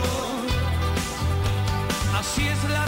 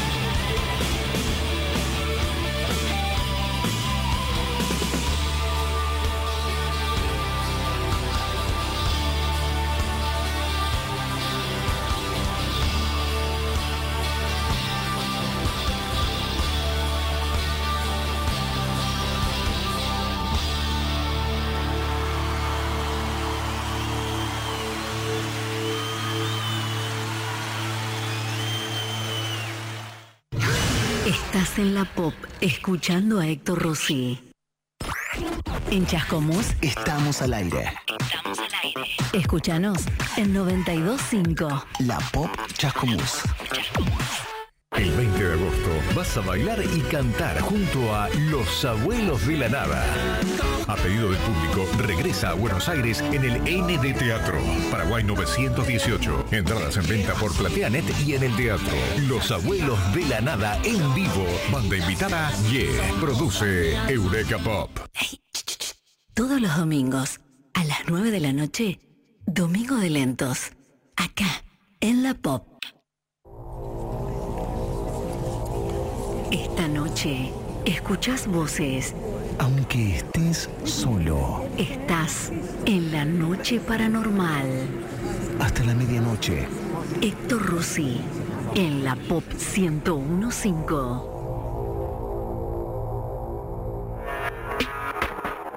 10 de la noche, casi 40 minutos. Le quiero agradecer a Jonathan Jiménez que me mandó el libro Somos un puente, el camino de un medium para conectarse con las almas. Lo voy a leer, está buenísimo, ¿eh? Ay, tiene olor a nuevo encima, así que este fin de semana ya tengo para leer este librito que parece que está muy potente. ¿eh? Gracias. Sí, es paranormal. Jonathan Jiménez, un abrazo grande. Che, quiero agradecerle, hay que agradecerle a la gente que obviamente siempre está presente con nosotros. ¿A quién le tengo que agradecer? A Baronía, ¿no? A los amigos de Baronía. Gracias, helados Baronía, por los exquisitos heladitos, los cuartitos de helado que tenemos. Son helados artesanales, son helados ricos y obviamente siempre elaborados con materia prima súper fresca. Están muy cerquita, ahí cruzando la General Paz, en Avenida Juan Manuel de Rosas al 200. Apenas cruzás la General Paz, ahí Avenida Alberdi, el otro lado de General Paz. Helados Baronía, siempre presente con la noche paranormal. Un abrazo grande para ellos. También este aplauso. Pero llegó el momento de escribir en vivo y en Twitter. Ya estoy listo. Ya estoy lista. Para la historia central estreno. Numeral de 20 a 24 Pop Radio, todos en vivo y en Twitter. Ya estoy listo. Ya estoy lista para la historia central estreno numeral. De 20 a 24 Pop Radio. Este programa y todos los programas de la noche paranormal los colgamos en mi canal de YouTube, en Héctor Locutor. Suscríbete gratis a mi canal de YouTube, Héctor Locutor, y haces maratón de la noche paranormal. Suban el volumen. Historia central estreno. En el aire. Esta es la historia real de mi hermano diabólico en primera persona. Me llamo Alan y soy de San Vicente. La historia que quiero contarles es acerca de mi mellizo y sucesos muy extraños que fueron pasando con él a lo largo de toda nuestra vida. Uno de los recuerdos más viejos que conservo es de cuando teníamos cinco años. Habíamos ido a ver a mis abuelos que tenían una propiedad en el campo. Me acuerdo perfectamente que aquella vez me desperté de la siesta y vi que mi hermano no estaba en la cama. Mis padres y mis abuelos dormían. Salí para buscar a mi hermano. Detrás de la casa había un viejo cobertizo que se usaba para almacenar herramientas. Escuché que desde ahí dentro venía un extraño sonido como de martillazos. Abrí despacio la puerta de madera. Mi hermano estaba arrodillado en el suelo. Tenía la cara manchada de sangre y le estaba dando martillazos al perro viejo de mis abuelos. Yo supongo que él murió al primer golpe. Cuando yo entré ya no se movía. Mi hermano parecía empeñado en deshacerle el cráneo. También había asesinado a otros animales, conejos, gallinas y palomas, cuyos cadáveres estaban todos apilados a un costado. Yo me puse a llorar y salí corriendo para dar aviso a mis padres. Mi hermano recibió una paliza por parte de mi papá y cuando estuvimos de nuevo en la ciudad, le sacaron turno con un psicólogo infantil. Los profesionales no encontraron nada malo en su estructura mental. Mi padre nomás lo terminó civilizando a cinturazos. Pero yo sabía que mi hermano tenía algo malo. Dale más potencia a tu primavera con The Home Depot. Obtén una potencia similar a la de la gasolina para podar, recortar y soplar con el sistema OnePlus de 18 voltios de Ryobi desde solo 89 dólares. Potencia para podar un tercio de un acre con una carga. Potencia para recortar el césped que dura hasta dos horas. Y fuerza de soplado de 110 millas por hora. Todo con una batería intercambiable. Llévate el sistema inalámbrico OnePlus de 18 voltios de Ryobi. Solo en The Home Depot. Haces más, logras más. Durante una fiesta de Navidad, cuando teníamos 12 años, estábamos en el balcón mirando los fuegos artificiales y tomando vasos de sidra que habíamos robado. Sin motivo aparente, mi hermano me clavó una mirada y me dijo, acaba de sonar un estruendo que mañana hará que lloren todos en la familia. Yo no entendí lo que quiso decir. Lo ignoré y seguí mirando los fuegos artificiales. A la mañana siguiente nos enteramos que un primo que vivía cerca se había pegado un balazo. Recordé las palabras de mi hermano y se me heló la sangre. Quise preguntarle cómo lo supo, pero él decía no recordar nada. Decía que seguro fue por la sidra.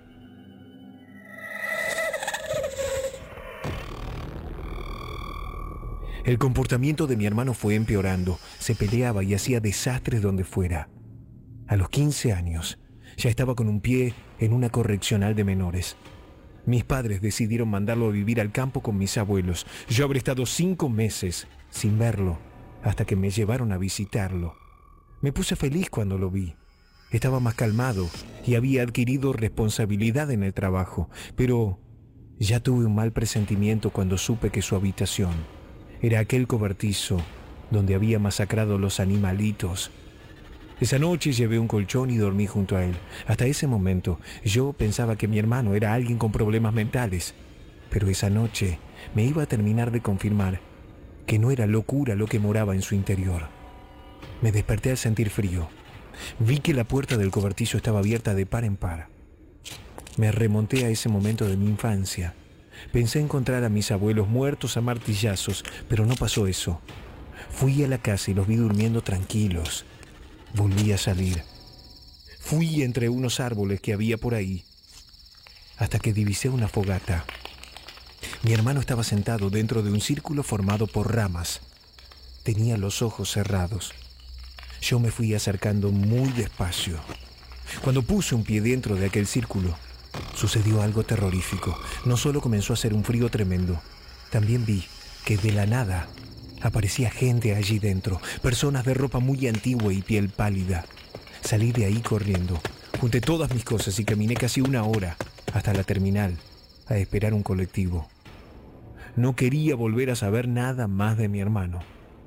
Eso que vi, jamás se lo conté a nadie. Pasé muchos años sin tener contacto. Yo sospechaba que mis padres algo sabían, que estaban de acuerdo con la idea de que él se quedase allí. Siempre que yo preguntaba me decían que era para su bien. Mis abuelos se fueron casi al mismo tiempo. Primero falleció él y ella dos meses después. Mi hermano se hizo cargo de la propiedad durante algunos años. Cuando llegaron tiempos difíciles, mi padre decidió vender esa propiedad. Todavía me acuerdo cuando mi papá discutió por teléfono con mi hermano debido a que él no quería irse de allí. Te dije que no y punto. Mañana vamos a ir con el señor Tavares a ver la propiedad. Mi padre dijo esto y colgó furioso el teléfono. Al otro día fuimos en el auto con el señor que deseaba comprar la propiedad. Yo no quería, pero mi padre pensó que yo podía convencer a mi hermano. Mis deseos de verlo eran nulos, pero lo terminé viendo. Esto fue muchos kilómetros antes de llegar al campo. Estábamos en camino. El señor iba atrás, yo iba sentado junto a mi padre. En cierto momento, yo miré al espejo retrovisor y vi el rostro de mi hermano. Casi al instante tuvimos un accidente. Una camioneta que se descontroló nos chocó de costado. El señor Tavares perdió la vida. Mi padre y yo nos salvamos de milagro. Mi hermano terminó quedándose con el lugar. Mis padres no querían acercarse, nadie de la familia tampoco reclamaba nada. Era como si todos supiesen un secreto que yo no. Cuando cumplimos 24 años, quise arreglar las cosas con él, saber qué estaba pasando. Me armé de valor y fui. Nada más llegar a la localidad me enteré la noticia de que había dos niños desaparecidos. Mi idea no era pasar la noche, pero el colectivo que me dejaba allí sufrió un desperfecto. Cuando llegué eran las 20. Vi que mi hermano estaba preparando una fiesta por su cumpleaños. Decidí omitir las preguntas, ya que vi que llegaban los invitados. No voy a decir de ninguna manera quiénes eran. Pero vi allí muchas caras conocidas, estrellas del deporte, música y política, gente de todo el país. Mi hermano me dijo que había puesto en marcha el campo y tenía contactos importantes. Que ese cuento se lo diga a otro. Mi hermano, que era el tipo más retraído del mundo, ahora se codeaba con famosos. No lo podía creer.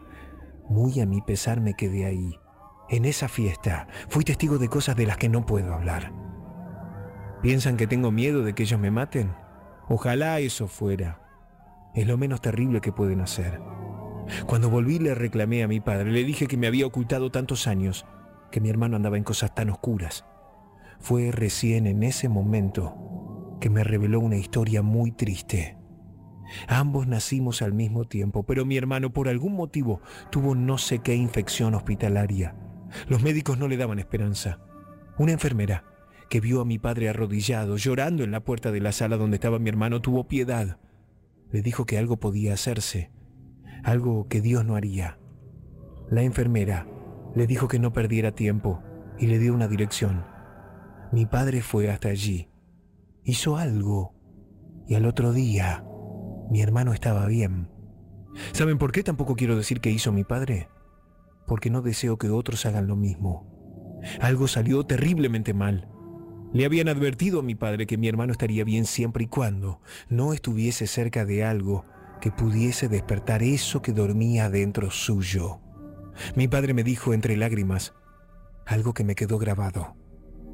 ¿Cómo iba yo a saber que yendo a la casa de sus abuelos iba a despertar eso tan negro en su alma? Mi padre se quebró. No quise preguntarle nada más. Esa duda la tuve muchísimos años. Finalmente pude entenderlo cuando algunas personas me contaron sobre la casa de mi abuelo, mucho antes de que ellos la comprasen. En aquel cobertizo donde mi hermano había matado los animalitos, vivía una familia. Por motivos desconocidos el hombre agarró un martillo, mató a su mujer y a sus hijos a golpes. Después apiló los cadáveres y se suicidó. Aquella carga tan siniestra en el lugar fue lo que hizo contacto con mi hermano. Fue lo que despertó su diabólica esencia. Pasaron muchas décadas. Mi hermano sigue viviendo en aquel campo. Sé que allí siguen asistiendo personas poderosas. Créanme, no van a querer saber nada. A mí me bastó una vez para traumarme toda la vida. Intenté suicidarme dos veces. Por suerte encontré una buena compañera de vida y me encaminé hacia la fe. Con mi hermano tenemos contacto. El pacto que hicimos fue que yo no intentaría evangelizarlo y él no traería sus cosas raras cuando viene de visita. Cumplimos, ¿eh? Yo sé que hice las cosas bien en esta vida. Sé que Dios me va a perdonar por guardar los secretos que conozco. El que estoy seguro terminará pagando por sus pecados. Es Él, mi hermano diabólico. Esta historia es real. En la pop, escuchando a Héctor Rossi. Faltan eh, nueve minutos para que sean las 11 de la noche en la República Argentina. Estamos en vivo, la noche del viernes en Pop 101.5. La noche del viernes es paranormal, como siempre. Si te llaman de Ibope, ojo, en estos días te van a llamar de Ibope, te van a mandar la encuesta, tenés que responder que de lunes a viernes de 20 a 24 vos escuchás Pop 101.5. De lunes a viernes de 8 a 12 de la noche vos escuchás la Pop 101.5. Bueno, se viene un fin de semana de lluvia en gran parte del país. Una buena idea puede ser quedarse en casa y ver algo, algo, en plataformas, otra puede tener que ver con salir al cine. Todo el espectáculo paranormal, como cada viernes lo trae ella, Cintia Barros Ortiz en vivo. Hola Cintia, ¿cómo te va? Hola Héctor, muy buenas noches. Bien, bien. Bueno, bienvenida. Tenemos una, un fin de espectacular con lluvia para ver de todo. Sí, todo para ver en casa traje este fin de semana, Héctor. Bueno, arrancamos con una miniserie en Netflix.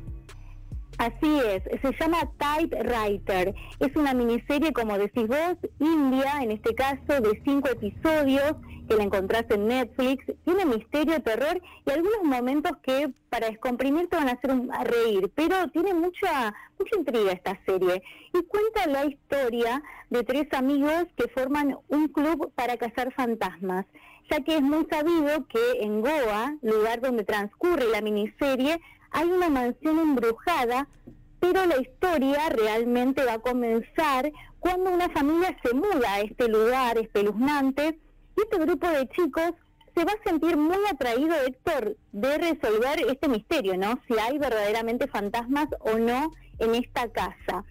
Lo particular de esta historia es que la familia que va a vivir a esta mansión no es cualquier familia, sino que el abuelo que de estas personas y una de las protagonistas principales vivieron allí cuando ella era apenas una niña.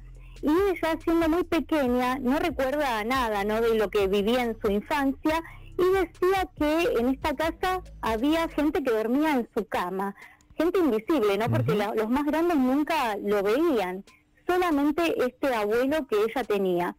Pero ahora en la actualidad, una vez instalados este grupo familiar, van a desenterrar el pasado al usar una máquina de escribir muy antigua, Héctor, que va a aparecer en esta historia, con la que este abuelo escribió una un libro ¿sí? de espíritus que tienen que ver con esta casa.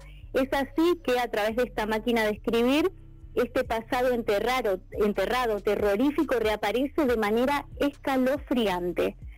Cinco capítulos, Héctor Typewriter, una historia sobrenatural muy interesante e intensa.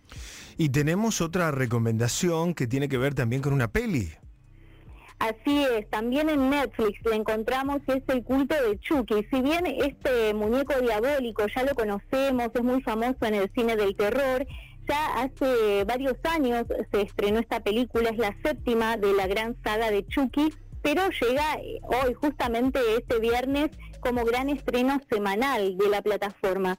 Y en este caso, Héctor, bueno, sigue el guion de los acontecimientos al anterior film donde Andy, el pequeño protagonista de siempre, pero que ahora es adulto, lleva una vida muy terrible debido, viste, a los traumas que vivió con este muñeco, que fueron tre- tremendos. No sé si viste alguna de Chucky. Sí, vi varias, vi varias, sí. Bueno, el primer personaje, Andy, que era chiquitito, ahora está grande, está muy traumatizado. Este muñeco la- realmente eh, lo hizo sufrir muchísimo en su vida. Y él guarda la cabeza de Chucky, que sigue con vida, poseído como siempre, en una caja fuerte. Y lo tortura como venganza sí, todas las noches. Por otro lado, también vamos a ver a otra de las protagonistas llamada Nika, que es sobreviviente también de la anterior película y ella está en un psiquiátrico donde intentan convencerla que ella cometió los asesinatos que este muñeco hizo, ¿no? Y también le- intentan decirle que en realidad Chucky no existe, que es una ilusión. En este lugar es en donde la historia se va a poner muy pero muy turbia porque el psiquiatra va a traer al lugar a dos muñecos llamados Buen Chico. Viste que cuando iban a, al- a la juguetería el muñeco Chucky en realidad se llama Buen Chico, como era como algo que, que todos los niños querían tener. Bueno, este psiquiatra trae, esto- trae dos muñecos Buen Chico al- al lugar para ayudar a la recuperación de Nika y como Chucky sabe usar la magia, él era un mago negro, usa un nuevo conjuro que le permite transferir su alma dividiéndola para poder estar en varios lugares y en varios muñecos al mismo tiempo. Así que esta historia se va a poner muy intensa, mucha sangre y mucha venganza en el culto de Chucky que recién acaba de aterrizar en la plataforma de Netflix. Bueno, me va a quedar la serie para la próxima, ¿sabes? Porque tengo que empezar a despedirte, Cintia querida. ¿Cómo te siguen en redes sociales? Bueno, me siguen como arroba Cintia Barros Ortiz en Instagram, también estoy en TikTok, bueno, en todas las redes, sector. En todas las redes como Cintia Sí. Barros Ortiz, ahí te encuentran a vos. Te mandamos un beso grande. Gracias a vos, un beso grande a todos. Gracias. Cintia Barros Ortiz en vivo en la noche paranormal. Si querés hablar conmigo, 4535 4204. O escribí la palabra vivo, dos puntos, ponele un título a tu historia y mandala al WhatsApp paranormal 11 2784 1073. Un audio de dos o de tres minutos al WhatsApp paranormal 11 2784 1073. Mira, Campañolo. ¿Qué conductor hace esto que hago yo? Ya venimos. Hasta la medianoche, escuchás a Héctor Rossi en la Pop 1015. En cada noche paranormal tenemos la oportunidad de conocer nuevas historias Y de hecho, somos testigos de cómo mundos diversos como la música, el cine, el teatro, se fusionan con la actividad paranormal. Y justamente hoy no es un caso distinto, porque vamos a contarte sobre un hecho que fusiona la tecnología con lo paranormal. Todo partió de la publicación de un influencer que es británico, se llama Lee, y compartió en sus redes un video donde se ve todo lo que sucedió. ¿Qué decía el pie de ese posteo que hizo? Aclaraba, decía lo siguiente. Lo que estás a punto de ver es demoníaco. Hay un mal en nuestro hogar. Mi familia y yo vivimos con esto. Tratamos de documentarlo para que todos lo vean. Las siguientes imágenes pueden asustarte. Él escribió esto a modo de alerta. Y créeme que pudimos ver acá en la noche paranormal el video y de verdad da escalofríos. ¿Qué se ve en ese video? Muestra que este influencer Lee duerme hasta que de pronto se escuchan fuertes golpes no identificables, no se entiende qué es, pero lo despiertan. De repente Alexa, el sistema operativo de Amazon, empieza a hablar sola, pero sin que nadie lo active. Imagínense este influencer despertándose por ruidos y que de repente el sistema operativo empiece a hablar. ¿Qué decía Alexa? ¿Qué decía el sistema operativo que nadie había activado? Bueno, se escucha claramente que dice, ella era mi esposa. Bueno, Lee, sorprendido, empieza a interrogar esta voz que hablaba a través de Alexa, y Alexa sigue. Es el propio sistema. El aparato redobla, el dispositivo redobla la apuesta, soltando una especie de risa y es ahí cuando el youtuber decide apagar el dispositivo y al día siguiente más tranquilo compartirlo después de dudar bastante si hacerlo. Inmediatamente te imaginarás, este video se hizo viral. Obviamente, como siempre pasa con estas cosas, muchos usuarios se mostraron escépticos respecto a la grabación. Obvio que se cuestionó la veracidad del mismo, pero bueno, obtuvo millones de reproducciones tanto en TikTok como en YouTube. Y es que se trataba de un hecho sobrenatural que no tiene ningún tipo de fundamento científico, lo que lleva a muchos a desconfiar de cuán cierto es este video viral. En ese sentido, Lee, el, influencer, salió a defender el contenido y dijo, al igual que todos los programas de Casa de Fantasmas, cualquier metraje debe tratarse solo con fines de entretenimiento. Estas son nuestras experiencias viviendo en una casa embrujada y no han sido validadas por ninguna institución científica. Eso es lo que dijo el influencer. De todos modos, lo cierto es que sea verídica o un fake, la historia paranormal atrapó a millones de usuarios. Y como dato curioso ya para cerrar y seguirme con esto, es que todo este hecho se dio justo en la semana en la que anunciaron desde Amazon que Alexa, el asistente virtual, va a tener una nueva función donde se podría usar para el asistente la voz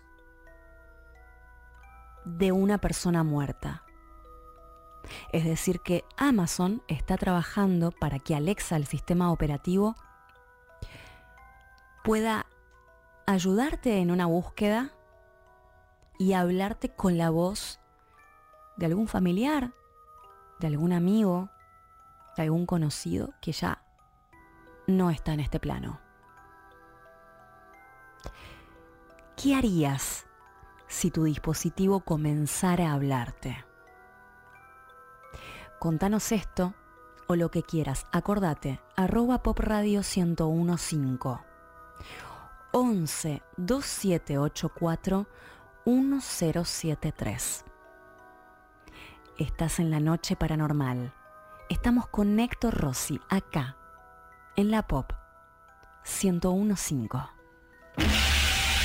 La noche es el momento ideal para historias como estas. La noche paranormal. Buenas noches radio, ¿cómo andan? Los escucho siempre a la vuelta del trabajo, la verdad que me encantan. Excelente, un beso enorme. Hola Héctor, buenas noches. Buenas noches a todos los oyentes paranormales.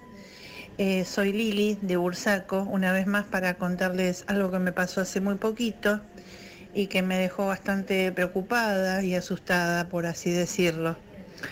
Em, estaba en mi habitación, em, estaba sentada al borde de mi cama colocándome unas, unas sandalias este, y de pronto cuando me levanto, eh, que ya venía hacia, hacia mi living comedor, eh, la sensación fue tal cual la palabra que les voy a describir.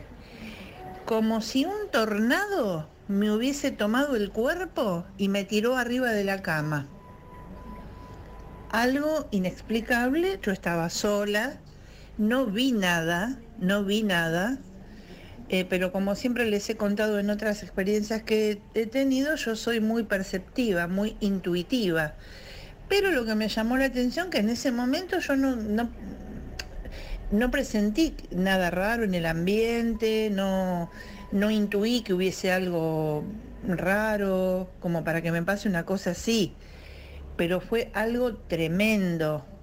Lo más lindo que me pasó eso y no es que, o sea, quedé tumbada en la cama. Es como si alguien con, eh, con- con la fuerza de un tornado me hubiese agarrado, me hubiera hecho dar un giro, pero con una velocidad impresionante y con una, con una fuerza impresionante, más que nada, y me, me tumbó en la cama, así.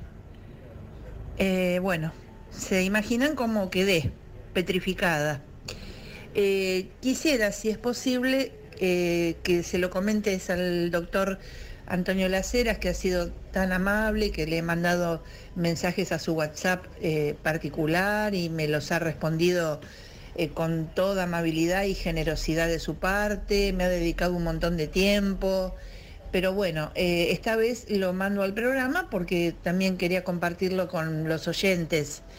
Así que bueno, nada, eh, gracias, les deseo a todos muy felices fiestas y que el programa siga adelante, como siempre. Buenas noches a todos. Hashtag de 2024 Pop Radio. ¿Quién habla en vivo? Hola, buenas noches. Hola Héctor, Sí, ¿cómo te llamas?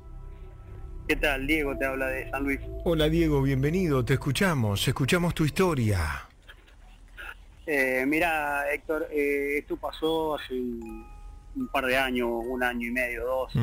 Eh, yo, soy de la zona sur de San Luis, compré una casa hará seis años y bueno, en ese momento quedé sin trabajo y puse un, un kiosco donde empecé a conocer la gente ahí, de la- no, no era de la zona, así que empecé a conocer.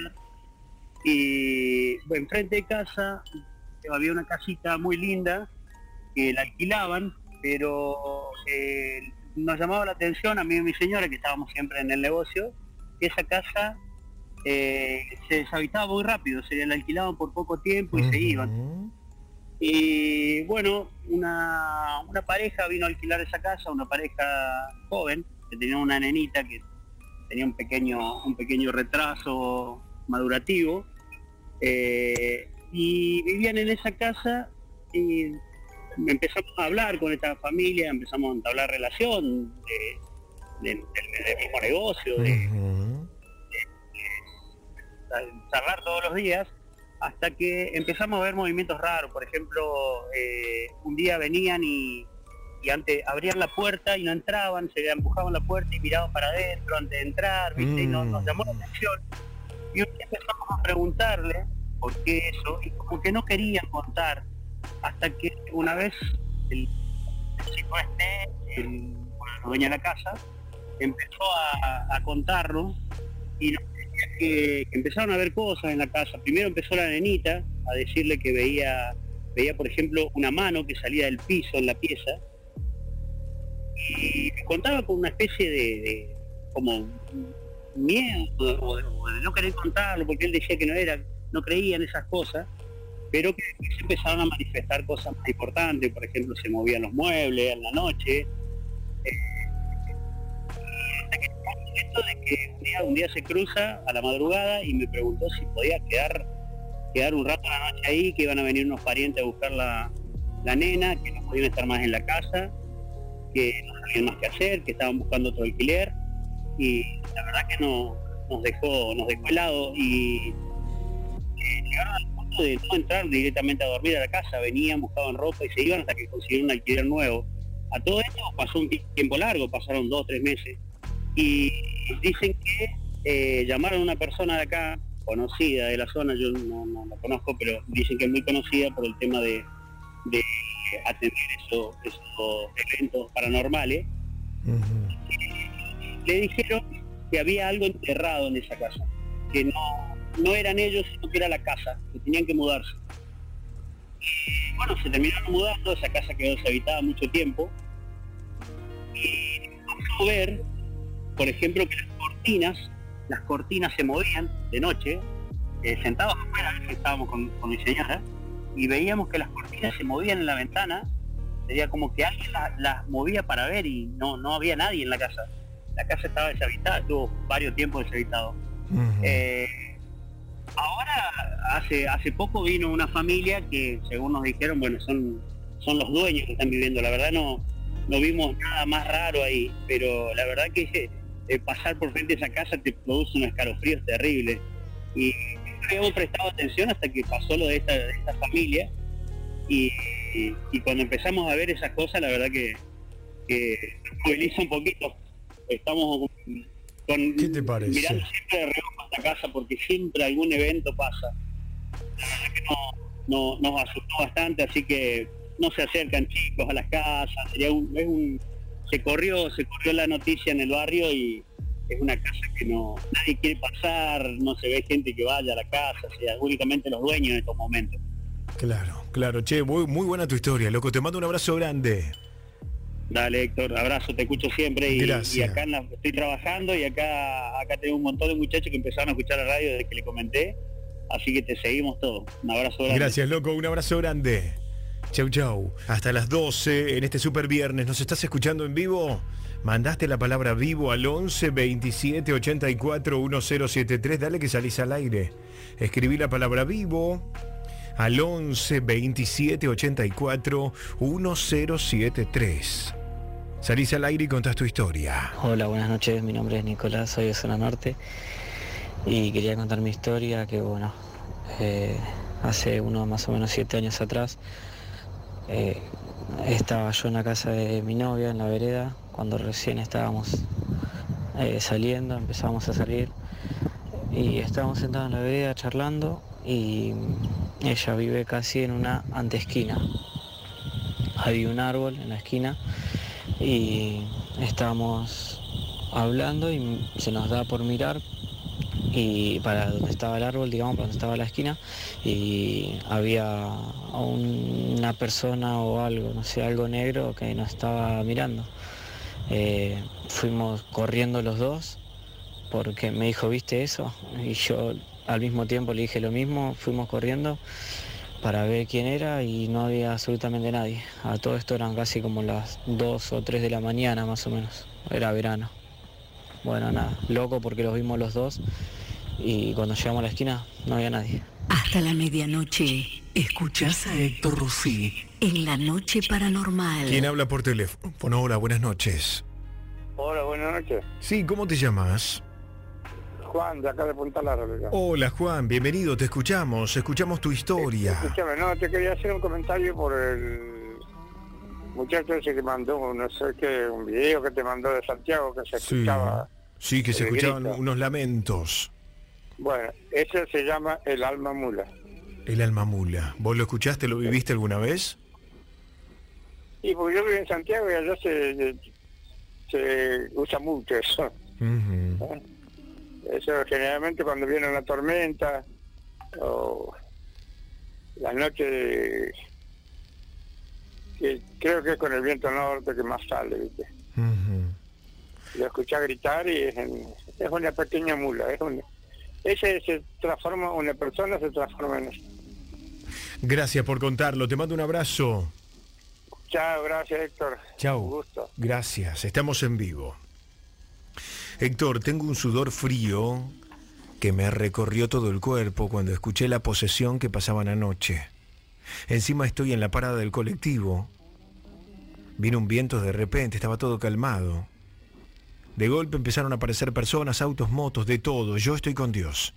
Eso importa, la mente no es física. El cuerpo hace lo que la mente le manda. A veces no, porque puede influir lo físico, pero de verdad siento un gran escalofrío. Muy bueno el programa, dice Víctor de Tapiales. 11 27 84 10 73. Héctor, mi nombre es Nair. En mi casa, cuando nos mudamos, veíamos una sombra de un nene corriendo entre las habitaciones. Después nos enteramos que el dueño anterior se le había muerto el hijo de en nuestro baño. Ay, ay, ay. Cuando tenía cuatro años. Mi historia es real. Hola Héctor, hola a todos. Mi nombre es Fabián. Yo les quería traer una historia. Eh, esto, esto pasó con, con mi mamá. Ellos, mi- mi- mis padres se tuvieron que casar por iglesia banda porque mi abuela le puso esa condición. Después ellos a los años eh, se casaron por iglesia católica, se hicieron eh, un lavado, como se dice, y se casaron normalmente. Todo normal hasta ese momento, cuando nació mi hermano, el más chico. eh, mi mamá después de eso empezó a tener eh, ataques de epilepsia, ataques de pánico. Y mi hermanito le decía que tenía todo, tenía todo eh, lombrices en la cara. Que él, sa- él sacaba con las manos y me decía que tenía todo lombrices, todo bichos, bichos, bichos, decía. Y bueno, mi mamá tenía ataque de epilepsia. Los médicos eh, no encontraban nada, bebía dopada, encerrada en la, en la pieza.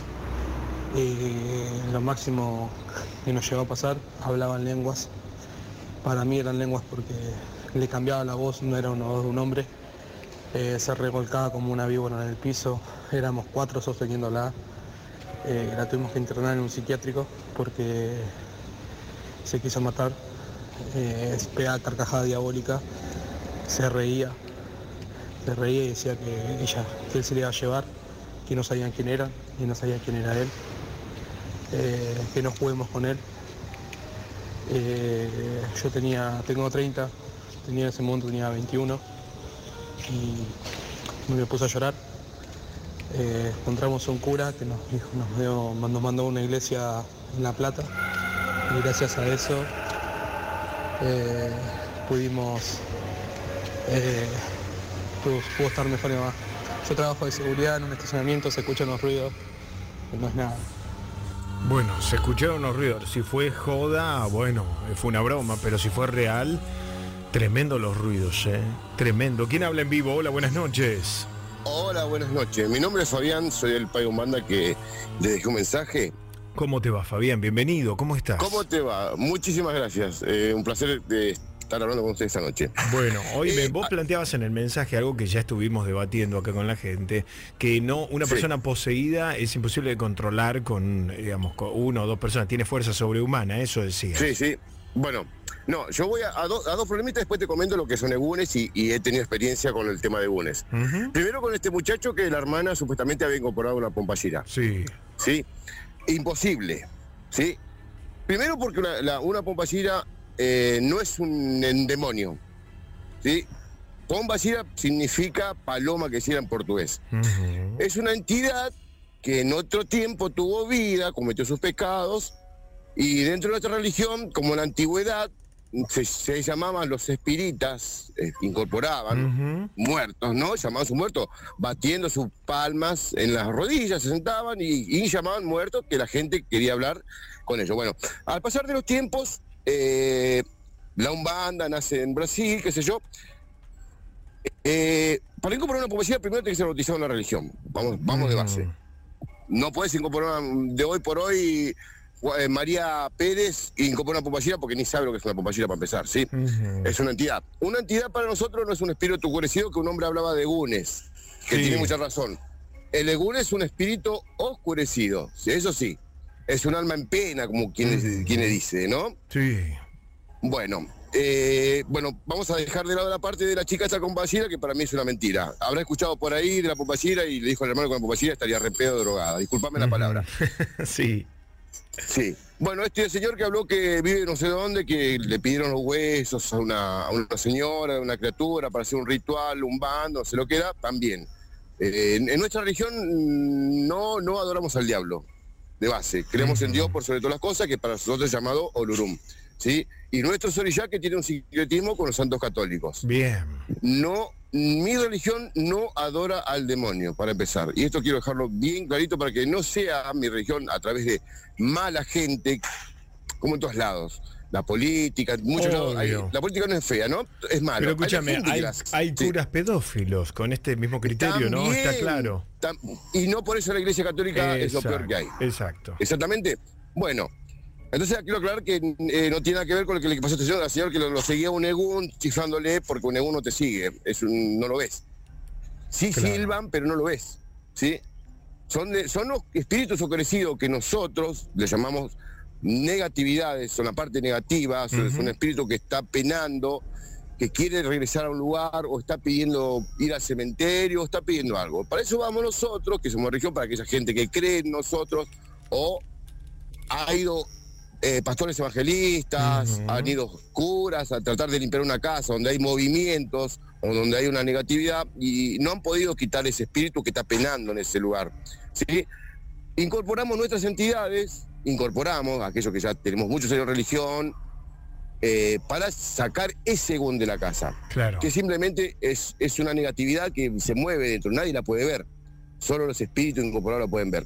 Esos son los egunes que yo he tenido experiencia en el campo, de ir a sacar un egón de una casa, con mi señora también que es de religión, con hijos de religión, ¿sí? Que me ha costado. eh, en Rojas, provincia de Buenos Aires. Bien, bien. Y son cosas, movimientos muy feos, porque vos, claro, eh, una cosa es estar, incorporado con la entidad, otra cosa es hablarte yo, Fabián, humano, Claro, ¿sí? claro, claro, claro. Está bueno y vamos a seguir hablando, te propongo, Fabián, bien la, la exposición porque también está bueno escuchar a alguien que sepa y en este caso que practica la religión porque si no se mezcla todo. Pero vamos a, Sí, a- seguir charlando en otro momento, ¿te parece? Cuando vos quieras me llamás y no tengo ningún problema. Estamos en Un contacto. placer. Un placer y muchísimas gracias por darme la oportunidad de decir, bueno, que mi religión no es eso que habla la gente. Me encanta que todos puedan tener su posibilidad de salir al aire. Te mando un abrazo. Muchísimas gracias. Gracias. Estamos en vivo y obviamente a veces se tergiversan los testimonios, ¿no? Y como decimos aquí no juzgamos, pero sí damos el derecho a réplica. 11 27 84 1073 para hablar en vivo conmigo. Ya mismo escribí la palabra vivo, dos puntos, ponele un título a tu historia al 11 27 84 1073. Vivo al 11 2784-1073. Héctor, soy médico boliviano. Está bueno el programa. Hace muchos años en la ciudad de Cochabamba, en una clínica, una noche de guardia, llega un paciente con paro cardíaco de 40 años. Era oncológico, se hizo RCP sin resultado, murió. A las 3 a.m. en la ronda de recepción estaba con el administrativo hablando cuando vemos a una persona ingresar a unos consultorios que estaban cerrados. Era este mismo paciente de espaldas. Tratamos de entrar al consultorio y estaba cerrado con llave. Abrimos y no había nadie. La historia es real. Hola Héctor, mi nombre es Delia, soy de Villurquiza. Quería contarte una historia paranormal que me pasó hace como 20 años más o menos, que yo me había comprado este, un lavarropas en, un- en una casa de electrodomésticos y entonces este, me había atrasado en la cuota por unos problemas económicos que tuve. Entonces, este, una noche me llama el dueño del negocio y me dice, bueno, me preguntó, bueno, lo que me ha pasado, bueno, yo le conté que había tenido unos problemas y qué sé yo. Al día siguiente me presento en el, negocio para pagar este, la cuota y estaba, no estaba el señor, estaba la señora. Entonces le digo, le pido mil disculpas, le digo, ayer le conté a su esposo lo que me había pasado. Y entonces dice, no puede ser porque mi marido hace 15 días que murió. La noche paranormal. Escuchar para creer. Hasta la medianoche. Héctor Rossi en la Pop 1015. Son historias verdaderas, contadas por sus protagonistas. Hola, buenas noches. Mi nombre es Emanuel. Eh, eh, hoy vivo en Palermo, pero esta, este caso que me pasó paranormal eh, pasó en el Liceo Aeronáutico Militar que queda en Funes, eh, provincia de Santa Fe. Eh, yo hace varios años, esto habrá sido hace 10, 12, 15 años más o menos, yo entraba de servicio sábado a las 8 de la mañana, entonces decidí tomarme el colectivo el último de la noche y llegar eh, a esa ciudad eh, las primeras horas a la madrugada, una o dos de la mañana. Eh, me voy a dormir a un lugar que, que era el polígono de tiro, un, un sector que no estaba habilitado para, para dormir, pero bueno, me tiré un colchón ahí y me acosté. Cerré la puerta con una vuelta solamente del lugar.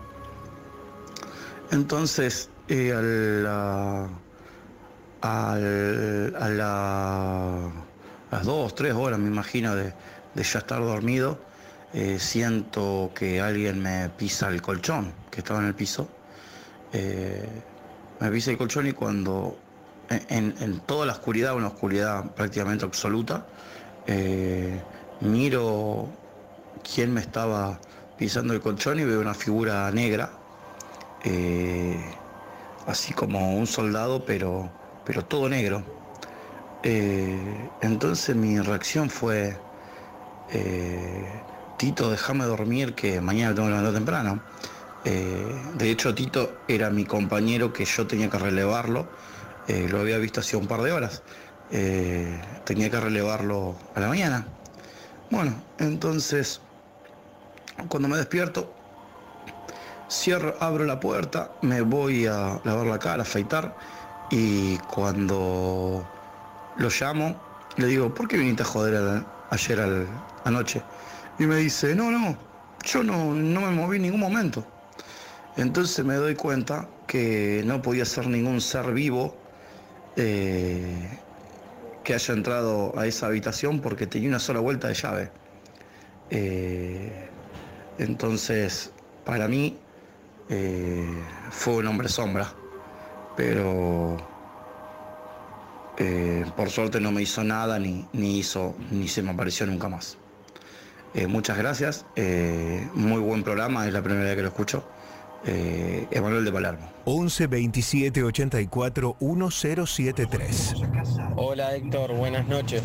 Soy Mauro, soy de Moreno, de acá de Buenos Aires. Eh, cuento mi historia, eh, mi historia de mi hija, mi hija cuando tenía dos años, tres. Ella, nosotros teníamos una sola pieza grande y en esa pieza la teníamos dividida con un placar como para dividir la cama de ella sola, la cama chiquita. Y bueno, lo que me pasó fue que ella se despertaba siempre a las 3 de la mañana, 4, y decía que veía una mujer, que veía una mujer, que veía una mujer y a una nena, que eh, le decía que se iba a trabajar. Se le paraba en la cama y le decía que se iba a trabajar. Siempre le decía lo mismo y todos los días como que ella decía que la despertaba. Bueno, consulté, pregunté qué podía hacer, conocí un compañero de trabajo que es de religión y me aconsejó que compre eh, el ángel de la guarda de los niños y que lo bendiga. Lo bendecí y lo puse en la tele que da justo al frente de la cama de mi nena.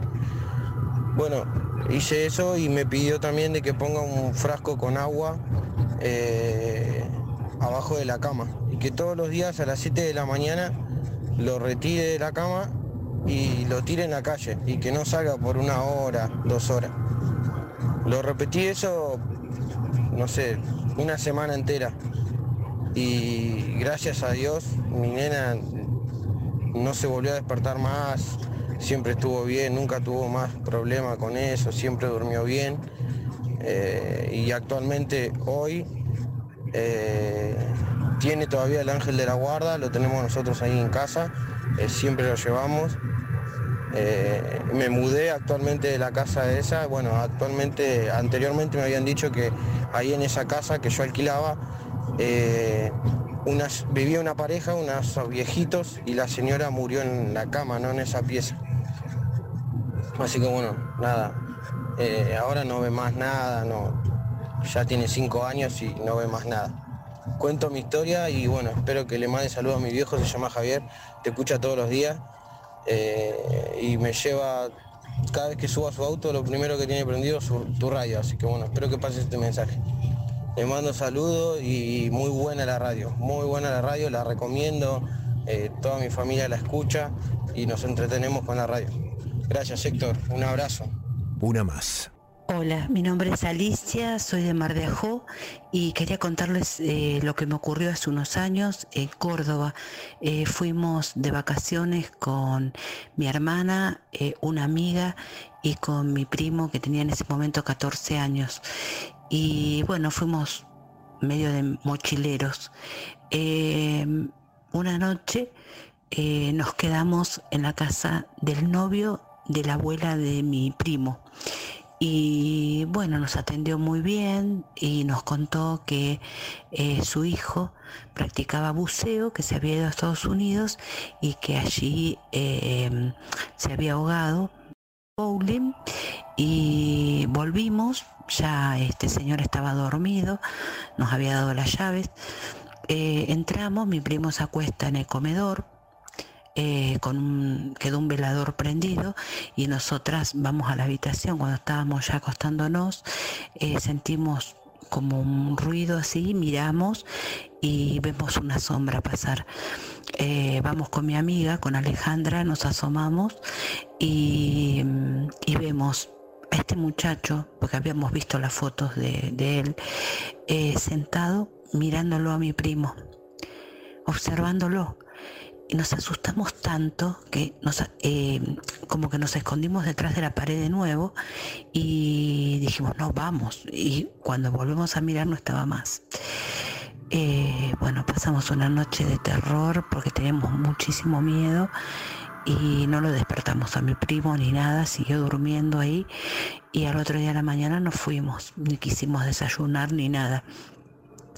Eh, siempre nos preguntamos qué fue lo que vimos. Bueno, muchas gracias y les envío un, beso desde acá, desde Mar de Ajó. Déjame tu historia en el audio de WhatsApp 11 27 84 1073. Buenas noches, gente de Paranormal. Eh, mi nombre es Francisco, soy de Moreno. Eh, trabajo como enfermero hace 20 años. Les quería contar mi historia paranormal. No tengo muchas, eh, son muy pocas y bueno, elegí esta. Eh, se trata de una paciente nuestra que tenía HIV y estuvo siete años eh, en el sanatorio. O sea, se internaba, se reinternaba, salía, se reinternaba. Eh, así que era muy conocida, la conocían en todos los pisos. Y yo la tuve durante todo ese tiempo en diferentes pisos. Resulta que lamentablemente ella falleció eh, finalmente. Y la noche que ella falleció, ella falleció de día, pero la noche que, que ella había fallecido, ya, ya estaba, ya la habían sacado del amor y todo, se la había llevado a los familiares. eh, ella supuestamente se apareció en el piso donde más eh, estaba internada, que es el sexto. Ella visitó diferentes eh, pacientes en diferentes habitaciones y claro, cuando nos lo relataron los pacientes, en un principio nos pareció raro, porque pensamos que se había escapado una, una enferma de alguno de, los pisos, pero resulta que nos describió, eh, nos describieron los diferentes pacientes exactamente a esta chica que solía estar con pelo corto, rubio, eh, cuando falleció. Y eh, lo que comentan es que ella se aparecía con un, se apareció con un camisón blanco y les preguntaba que cómo estaban. Ella era así, ella era de, hablar mucho con los pacientes, de escaparse de, de su cuarto, ¿no? Cuando estaba enferma. Bueno, lo hizo también eh, cuando estaba fallecida. Eh, nadie la vio nunca pasar por el sexto piso, eh, nadie de enfermería, pero bueno, diferentes pacientes en diferentes habitaciones comentaron sobre esta, esta mujer que se apareció de forma agradable, preguntando cómo estaban, charlando un poco con ellos y después, bueno, desapareció, nunca más eh, volvió a aparecerse. Muy buena la radio, eh, los estoy escuchando mientras estoy viajando para casa, me encanta escuchar las historias de los demás oyentes. Esta es la historia real de un amor demoníaco y criminal. En primera persona.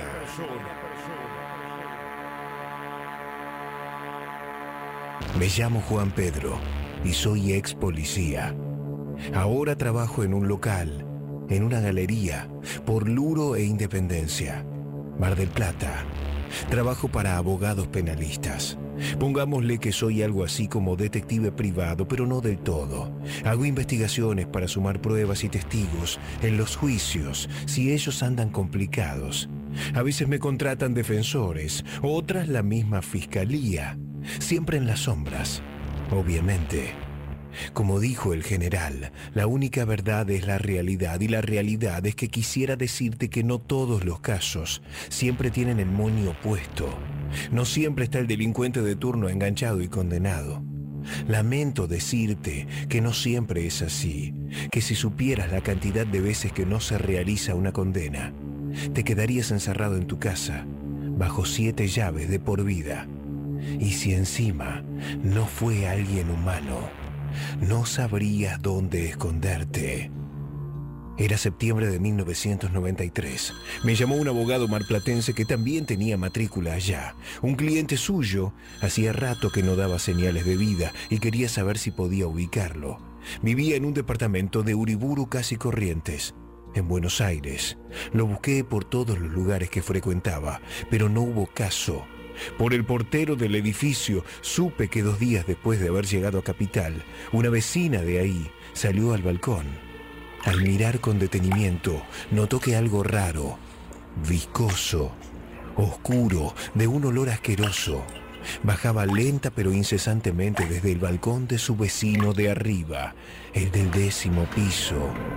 Fue a planta baja a hablar con Ernesto, el portero, y le preguntó si se podía hacer algo, porque ese líquido oscuro y nauseabundo goteaba en su propio balcón, y el hedor no le permitía mantener la ventana abierta. Ya era primavera y se sentía calor. El portero subió en el ascensor, paró en el décimo piso y dos minutos después estaba de nuevo en planta baja junto a esta vecina. Mire, no responde nadie. Si quiere podemos esperar, le comentó. No, no, yo voy a llamar a la policía. Esto no puede ser así. No voy a permitir que el gallego del décimo me deje esa porquería en mi balcón. Le respondió nerviosa. El portero entonces recordó que hacía un tiempo que no veía a Fermín. Era un viejo español con guita y haría más de un mes que ni se lo cruzaba. Está bien. Llame a la policía. Ya le paso el teléfono de la comisaría quinta.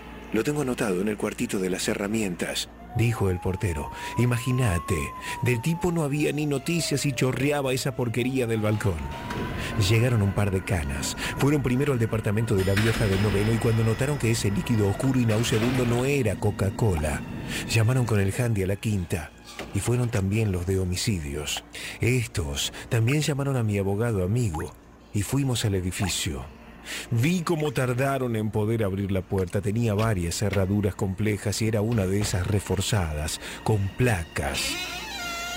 Cuando pudimos entrar, la cosa se puso fulera de verdad.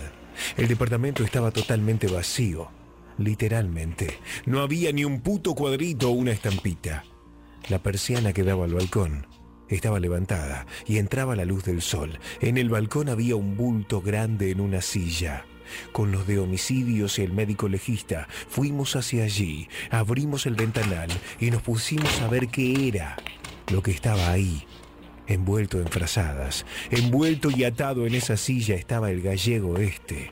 El líquido que chorreaba al balcón del noveno era producto de la putrefacción del cadáver. Como pudieron, cargaron a eso y se lo llevaron a la morgue judicial, que queda cerquita, en Viamonte, entre Junín y Uriburu. Los forenses anotaron que el tipo había recibido un montón de golpes en la cabeza. Pensarás que el tipo falleció porque alguien lo molió a piñas, ojalá. En la foja de la autopsia figuraba que había sido golpeado con una masa o un objeto similar. ¿Querés saber lo más bonito de este caso? El tipo no murió por los golpes, murió después, cuando ya lo habían dejado en el balcón envuelto. Los médicos pusieron que la causal de muerte había sido un paro cardiorrespiratorio y que había fallecido a mitad del mes de julio. En fin, todos morimos de eso al fin y al cabo. Lo que a no todos nos pasa es estar dos meses en un balcón, después de muertos, sin que absolutamente nadie nos vea. Me hizo acordar en el momento al caso de Kitty Genovese los tipos empezaron las pesquisas y yo fui por mi lado. Anduvieron consultando con los vecinos, ex compañeros de trabajo del finado, buscaron si andaba en alguna relación conflictiva. No pudieron averiguar mucho, salvo que el tipo se llamaba Fermín Domínguez que tenía 78 años, que efectivamente era un gallego, que como la puerta estaba sin forzar, él mismo le habría franqueado el acceso al departamento a alguien que era conocido que quien sacó todo lo que había en ese hogar lo hizo en horario nocturno para no despertar sospechas y que tuvieron que usar la escalera para poder bajar algunas cosas, porque los ascensores eran demasiado chicos.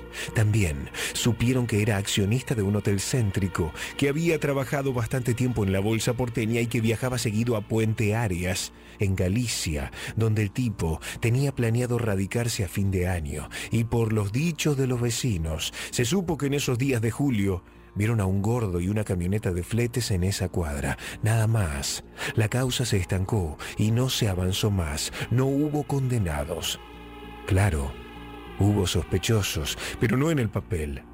Intenté investigar. Busqué por el lado de los socios del hotel y por el lado de la bolsa. Otra punta era ver si el tipo estaba en alguna relación afectiva. La tenía pero nadie pudo averiguar quién era la mujer. Creímos que no podía venir por ese lado, hubiera sido demasiado organizado para un crimen pasional. ¿Sabes qué fue lo más raro de todo? Que cuando los canas estaban sacando al muerto del balcón, vi a una veterana en un edificio que estaba justo enfrente, también en un décimo piso, en su balcón, en bombacha y corpiño, sacudiendo ropa. ¿Me podés decir cómo pudo un cadáver envuelto en frazadas estar dos meses en el balcón sin que ningún vecino note algo raro? Nadie lo sabe, porque a eso se reduce lo que te conté, que no hay respuestas para todo, que no se puede abarcar toda la verdad y que a veces hay gente que no entiende la verdad ni aunque la tenga golpeándole la jeta, porque lo que luego averigüé, solo Dios lo puede entender. Diez días después volví al departamento, seguía pelado. Debía haber algo que hubiera pasado por alto en el lugar. Levanté la persiana y prendí las luces. No había marcas de nada en todo el departamento, pero cuando salí al balcón entendí lo inconcebible. Aún quedaban restos resecos del líquido que había emanado el cadáver en putrefacción de Fermín, pero el calor había levantado algunos pedazos de esa mancha reseca que parecía caramelo de flan, con olor a roquefort podrido. Una punta de algo pintado sobresalía. Fui a buscar la linterna al auto y volví. Iluminé el lugar donde había estado meses sentado el cadáver de Fermín. Con uno de los gemelos de la camisa empecé a rascar aquel líquido. Tardé media hora para sacarlo del todo. Un pentagrama estaba dibujado ahí mismo, debajo del líquido que había emanado el gallego, donde inexplicablemente nadie había visto un bulto con forma de persona sentado en una silla. Me paré, me sequé la transpiración y me puse a tomar aire. Entonces vi que enfrente a aquella mujer que habíamos visto sacudir ropa en corpiño y bombacha al sacar el cadáver, me miraba fijamente. Al día siguiente, hablé con los porteros del edificio donde vivía Fermín y el de enfrente. Aquella veterana sacudidora de ropa y chusma nocturna, me confirmaron ellos. Había sido la pareja de este hombre. Ambos Tenían las llaves de la casa del otro, pero el portero del edificio de la mujer me afirmó otra cosa más atroz. Ella solía ir a reuniones de una secta que no supo descifrar el nombre, pero que sí sincretizaba ritos africanos y cristianos. Cuando seguí con mis averiguaciones y pude saber que ella, a la que no nombraré por supuesto, había aumentado notablemente su patrimonio, logré atar los cabos. El hombre pensaba irse a España. La mujer probablemente no estaba en sus planes de compañía. Entonces cifró la condena de Fermín. En algún momento vio que él no estaba y entró al departamento. Realizó el pentagrama en el balcón para conjurar un demonio que no le permitiera irse. Bueno, efectivamente irse no pudo. No pudo ir a España, sino que a unos metros bajo tierra al notar su muerte, envolvió el cadáver y lo puso en una silla en el balcón. Sabía que, como en la carta robada, nadie miraba al vecino. Luego, sus compañeros de secta vaciaron el departamento sigilosamente y se llevaron todo para venderlo en locales de segunda mano. El demonio, sin embargo, se la terminó cobrando. Me enteré por Ernesto que en febrero del 94 ella murió cayendo desde el balcón de su casa. Un extraño líquido estaba en el lugar desde donde nos miró aquel día, y debajo unos símbolos indescriptibles. Sin el tiempo, esa invención de Satanás, nadie hubiera notado lo de Fermín. El tiempo es sabio y el diablo tiene dos nombres. Se llama Satanás y también impunidad. Esta historia es real.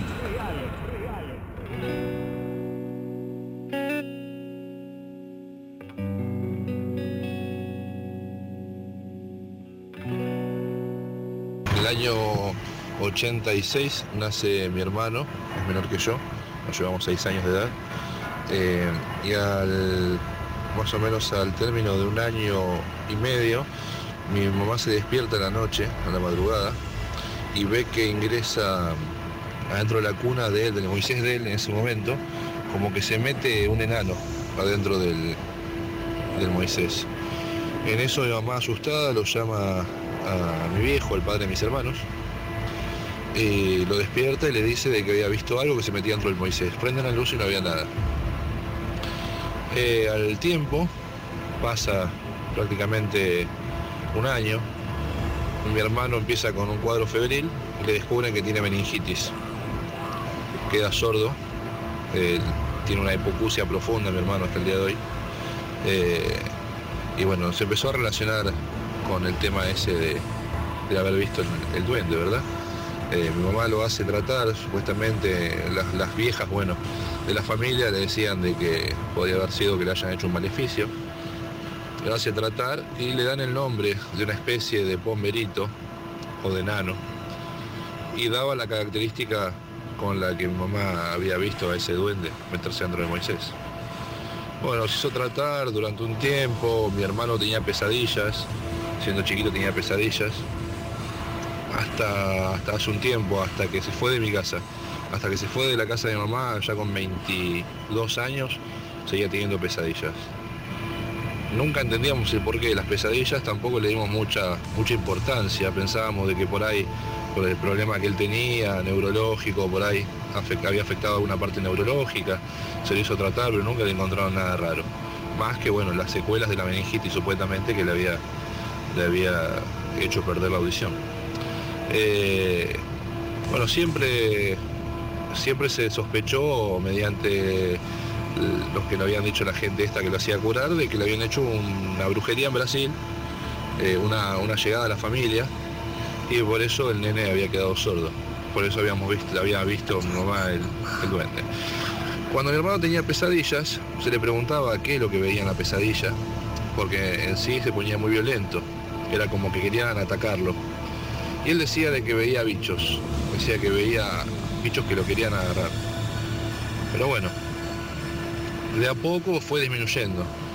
Después una vez mi hermano que se va de casa, un día voy, de, voy a la casa de mi mamá, yo ya no vivía ahí, y me acuesto, no sé por qué motivo me quedé a dormir esa noche ahí. Y bueno, me, me- me tocó dormir en la habitación de mi hermano, en la habitación que compartíamos con mi hermano. Y como la habitación ya pasaba a ser de mi hermano menor, tuve que dormir en la cama que era de mi hermano. Tuve que dormir yo en la cama que solía dormir mi hermano. Y la verdad se me pone la piel de gallina, pero esa madrugada me desperté soñando de que tenía un diablo, que tenía el diablo, o, creía que era el diablo. Era una imagen oscura, eh, muy, muy maléfica. No, no te puedo describir realmente porque fue eso lo que lo sentí. Era como que me quería atacar, era como si fuera un monstruo. Y con 27 años de edad salí llorando de la cama y metí la cama en. Eh, la verdad que no sé. No sé si, si por ahí es la sugestión de haber vivido con eso, con ese pensamiento de mi hermano hecho un beneficio eh, o qué, pero bueno, esa es mi historia. Y, y hasta el día de hoy voy a la casa de mi hija y a la pieza no entro. Hay sucesos que no podés explicar, pero sí contar. Mándanos tu historia por WhatsApp 11 2784 1073. La noche paranormal. Hola Héctor, soy Gustavo de acá de Banfield. Hola, Gustavo. Cuando pases una historia central de, de la trasnoche, Sí. pasa la historia de cosas de Rodrigo, la historia central de Rodrigo. que Bueno. Estaba, estaba buena, yo la escuché una vez, estuvo buena. El programa está muy bueno y paranormal. Bien, loquillo. Todo el amor ahí, ¿eh? Vamos, Héctor, carajo. Dale, guacho. Héctor, buenas noches. ¿Qué onda? soy Javier, hablamos hace un ratito, Sí. hablé medio rápido porque estaba con pasajeros Sí. arriba. Me encantó hablar con vos. La radio está muy buena. Empezamos a escucharte ahora dos semanas con mi hija. El programa me encanta y lo escucho ¿Quién llegó a las 12 de la noche con nosotros? Yo llegué a las 12 de la noche. ¿Y qué te pareció la, la noche paranormal de hoy? ¿Qué te pareció la noche paranormal de hoy? Mándamelo en un audio al 11 27 84 1073. 11 27 84 1073. Te espero. Hola Héctor, sí te decía que ponga la repetición para escuchar después de 2 a 4. Bueno, de 8 a 12 bueno. te escuchamos nosotros. Escuchen de 20 a 24, Te loco. escuchá, mira, no te miento, estamos escuchando. Bueno, bueno, Soy bueno. Marcela de San Martín. Bueno, Marcela querida, gracias, gracias, gracias por todo. Chicos, nos vamos. Gracias por todo. Mauro Campañolo, que tengas un excelente fin de semana en la puesta al aire de la Pop. Chau Iván Cano, chau Lautaro Villamor, chau Romina Carballo, chau Rodrigo Blanco, editor, Alejandro Percy, Javier Fábregas coordinando la radio. Yo me llamo Héctor Rossi. Bueno, eh, vamos a descansar el fin de semana. Este programa y todos los programas de la Noche Paranormal los colgamos en mi canal de YouTube, que es Héctor Locutor. Héctor Locutor, suscríbete gratis a mi canal de YouTube, apretá el botón de suscripción y podés hacer maratón de la Noche Paranormal y de las historias centrales. Ahora que viene el fin de semana, podés escuchar los programas viejos, te pones al día. Suscríbete en mi canal de YouTube, a mi canal de YouTube, Héctor Locutor, Héctor Locutor. Y como te digo siempre, si nos querés ayudar un poco más, agendate el WhatsApp paranormal, el 11 27 84 1073, anda la fotito de perfil, amplía la foto de perfil, capturita de pantalla de la foto de perfil, ponela de estado en tu WhatsApp. Así toda tu gente sabe que vos hoy viernes escuchaste la noche paranormal. ¿Te querés copar un poco más? Reenvía esa fotito a tus grupos de WhatsApp y a tus de WhatsApp. Pediles a ellos que hagan lo mismo, que tus contactos reenvíen la foto a sus contactos, ¿eh? Gracias por todo. Si te llaman de Ibope, de lunes a viernes de 20 a 24, yo escucho Pop Radio 1015. Eso tenés que responder. De lunes a viernes de 8 a 12 de la noche, yo escucho la Pop. Se quedan con Celeste González y Gustavo Galván, Escuela de Sexo en vivo en la noche de la Pop. Sí, somos muchos, no somos pocos, pero estamos todos locos. ¡Buen fin de!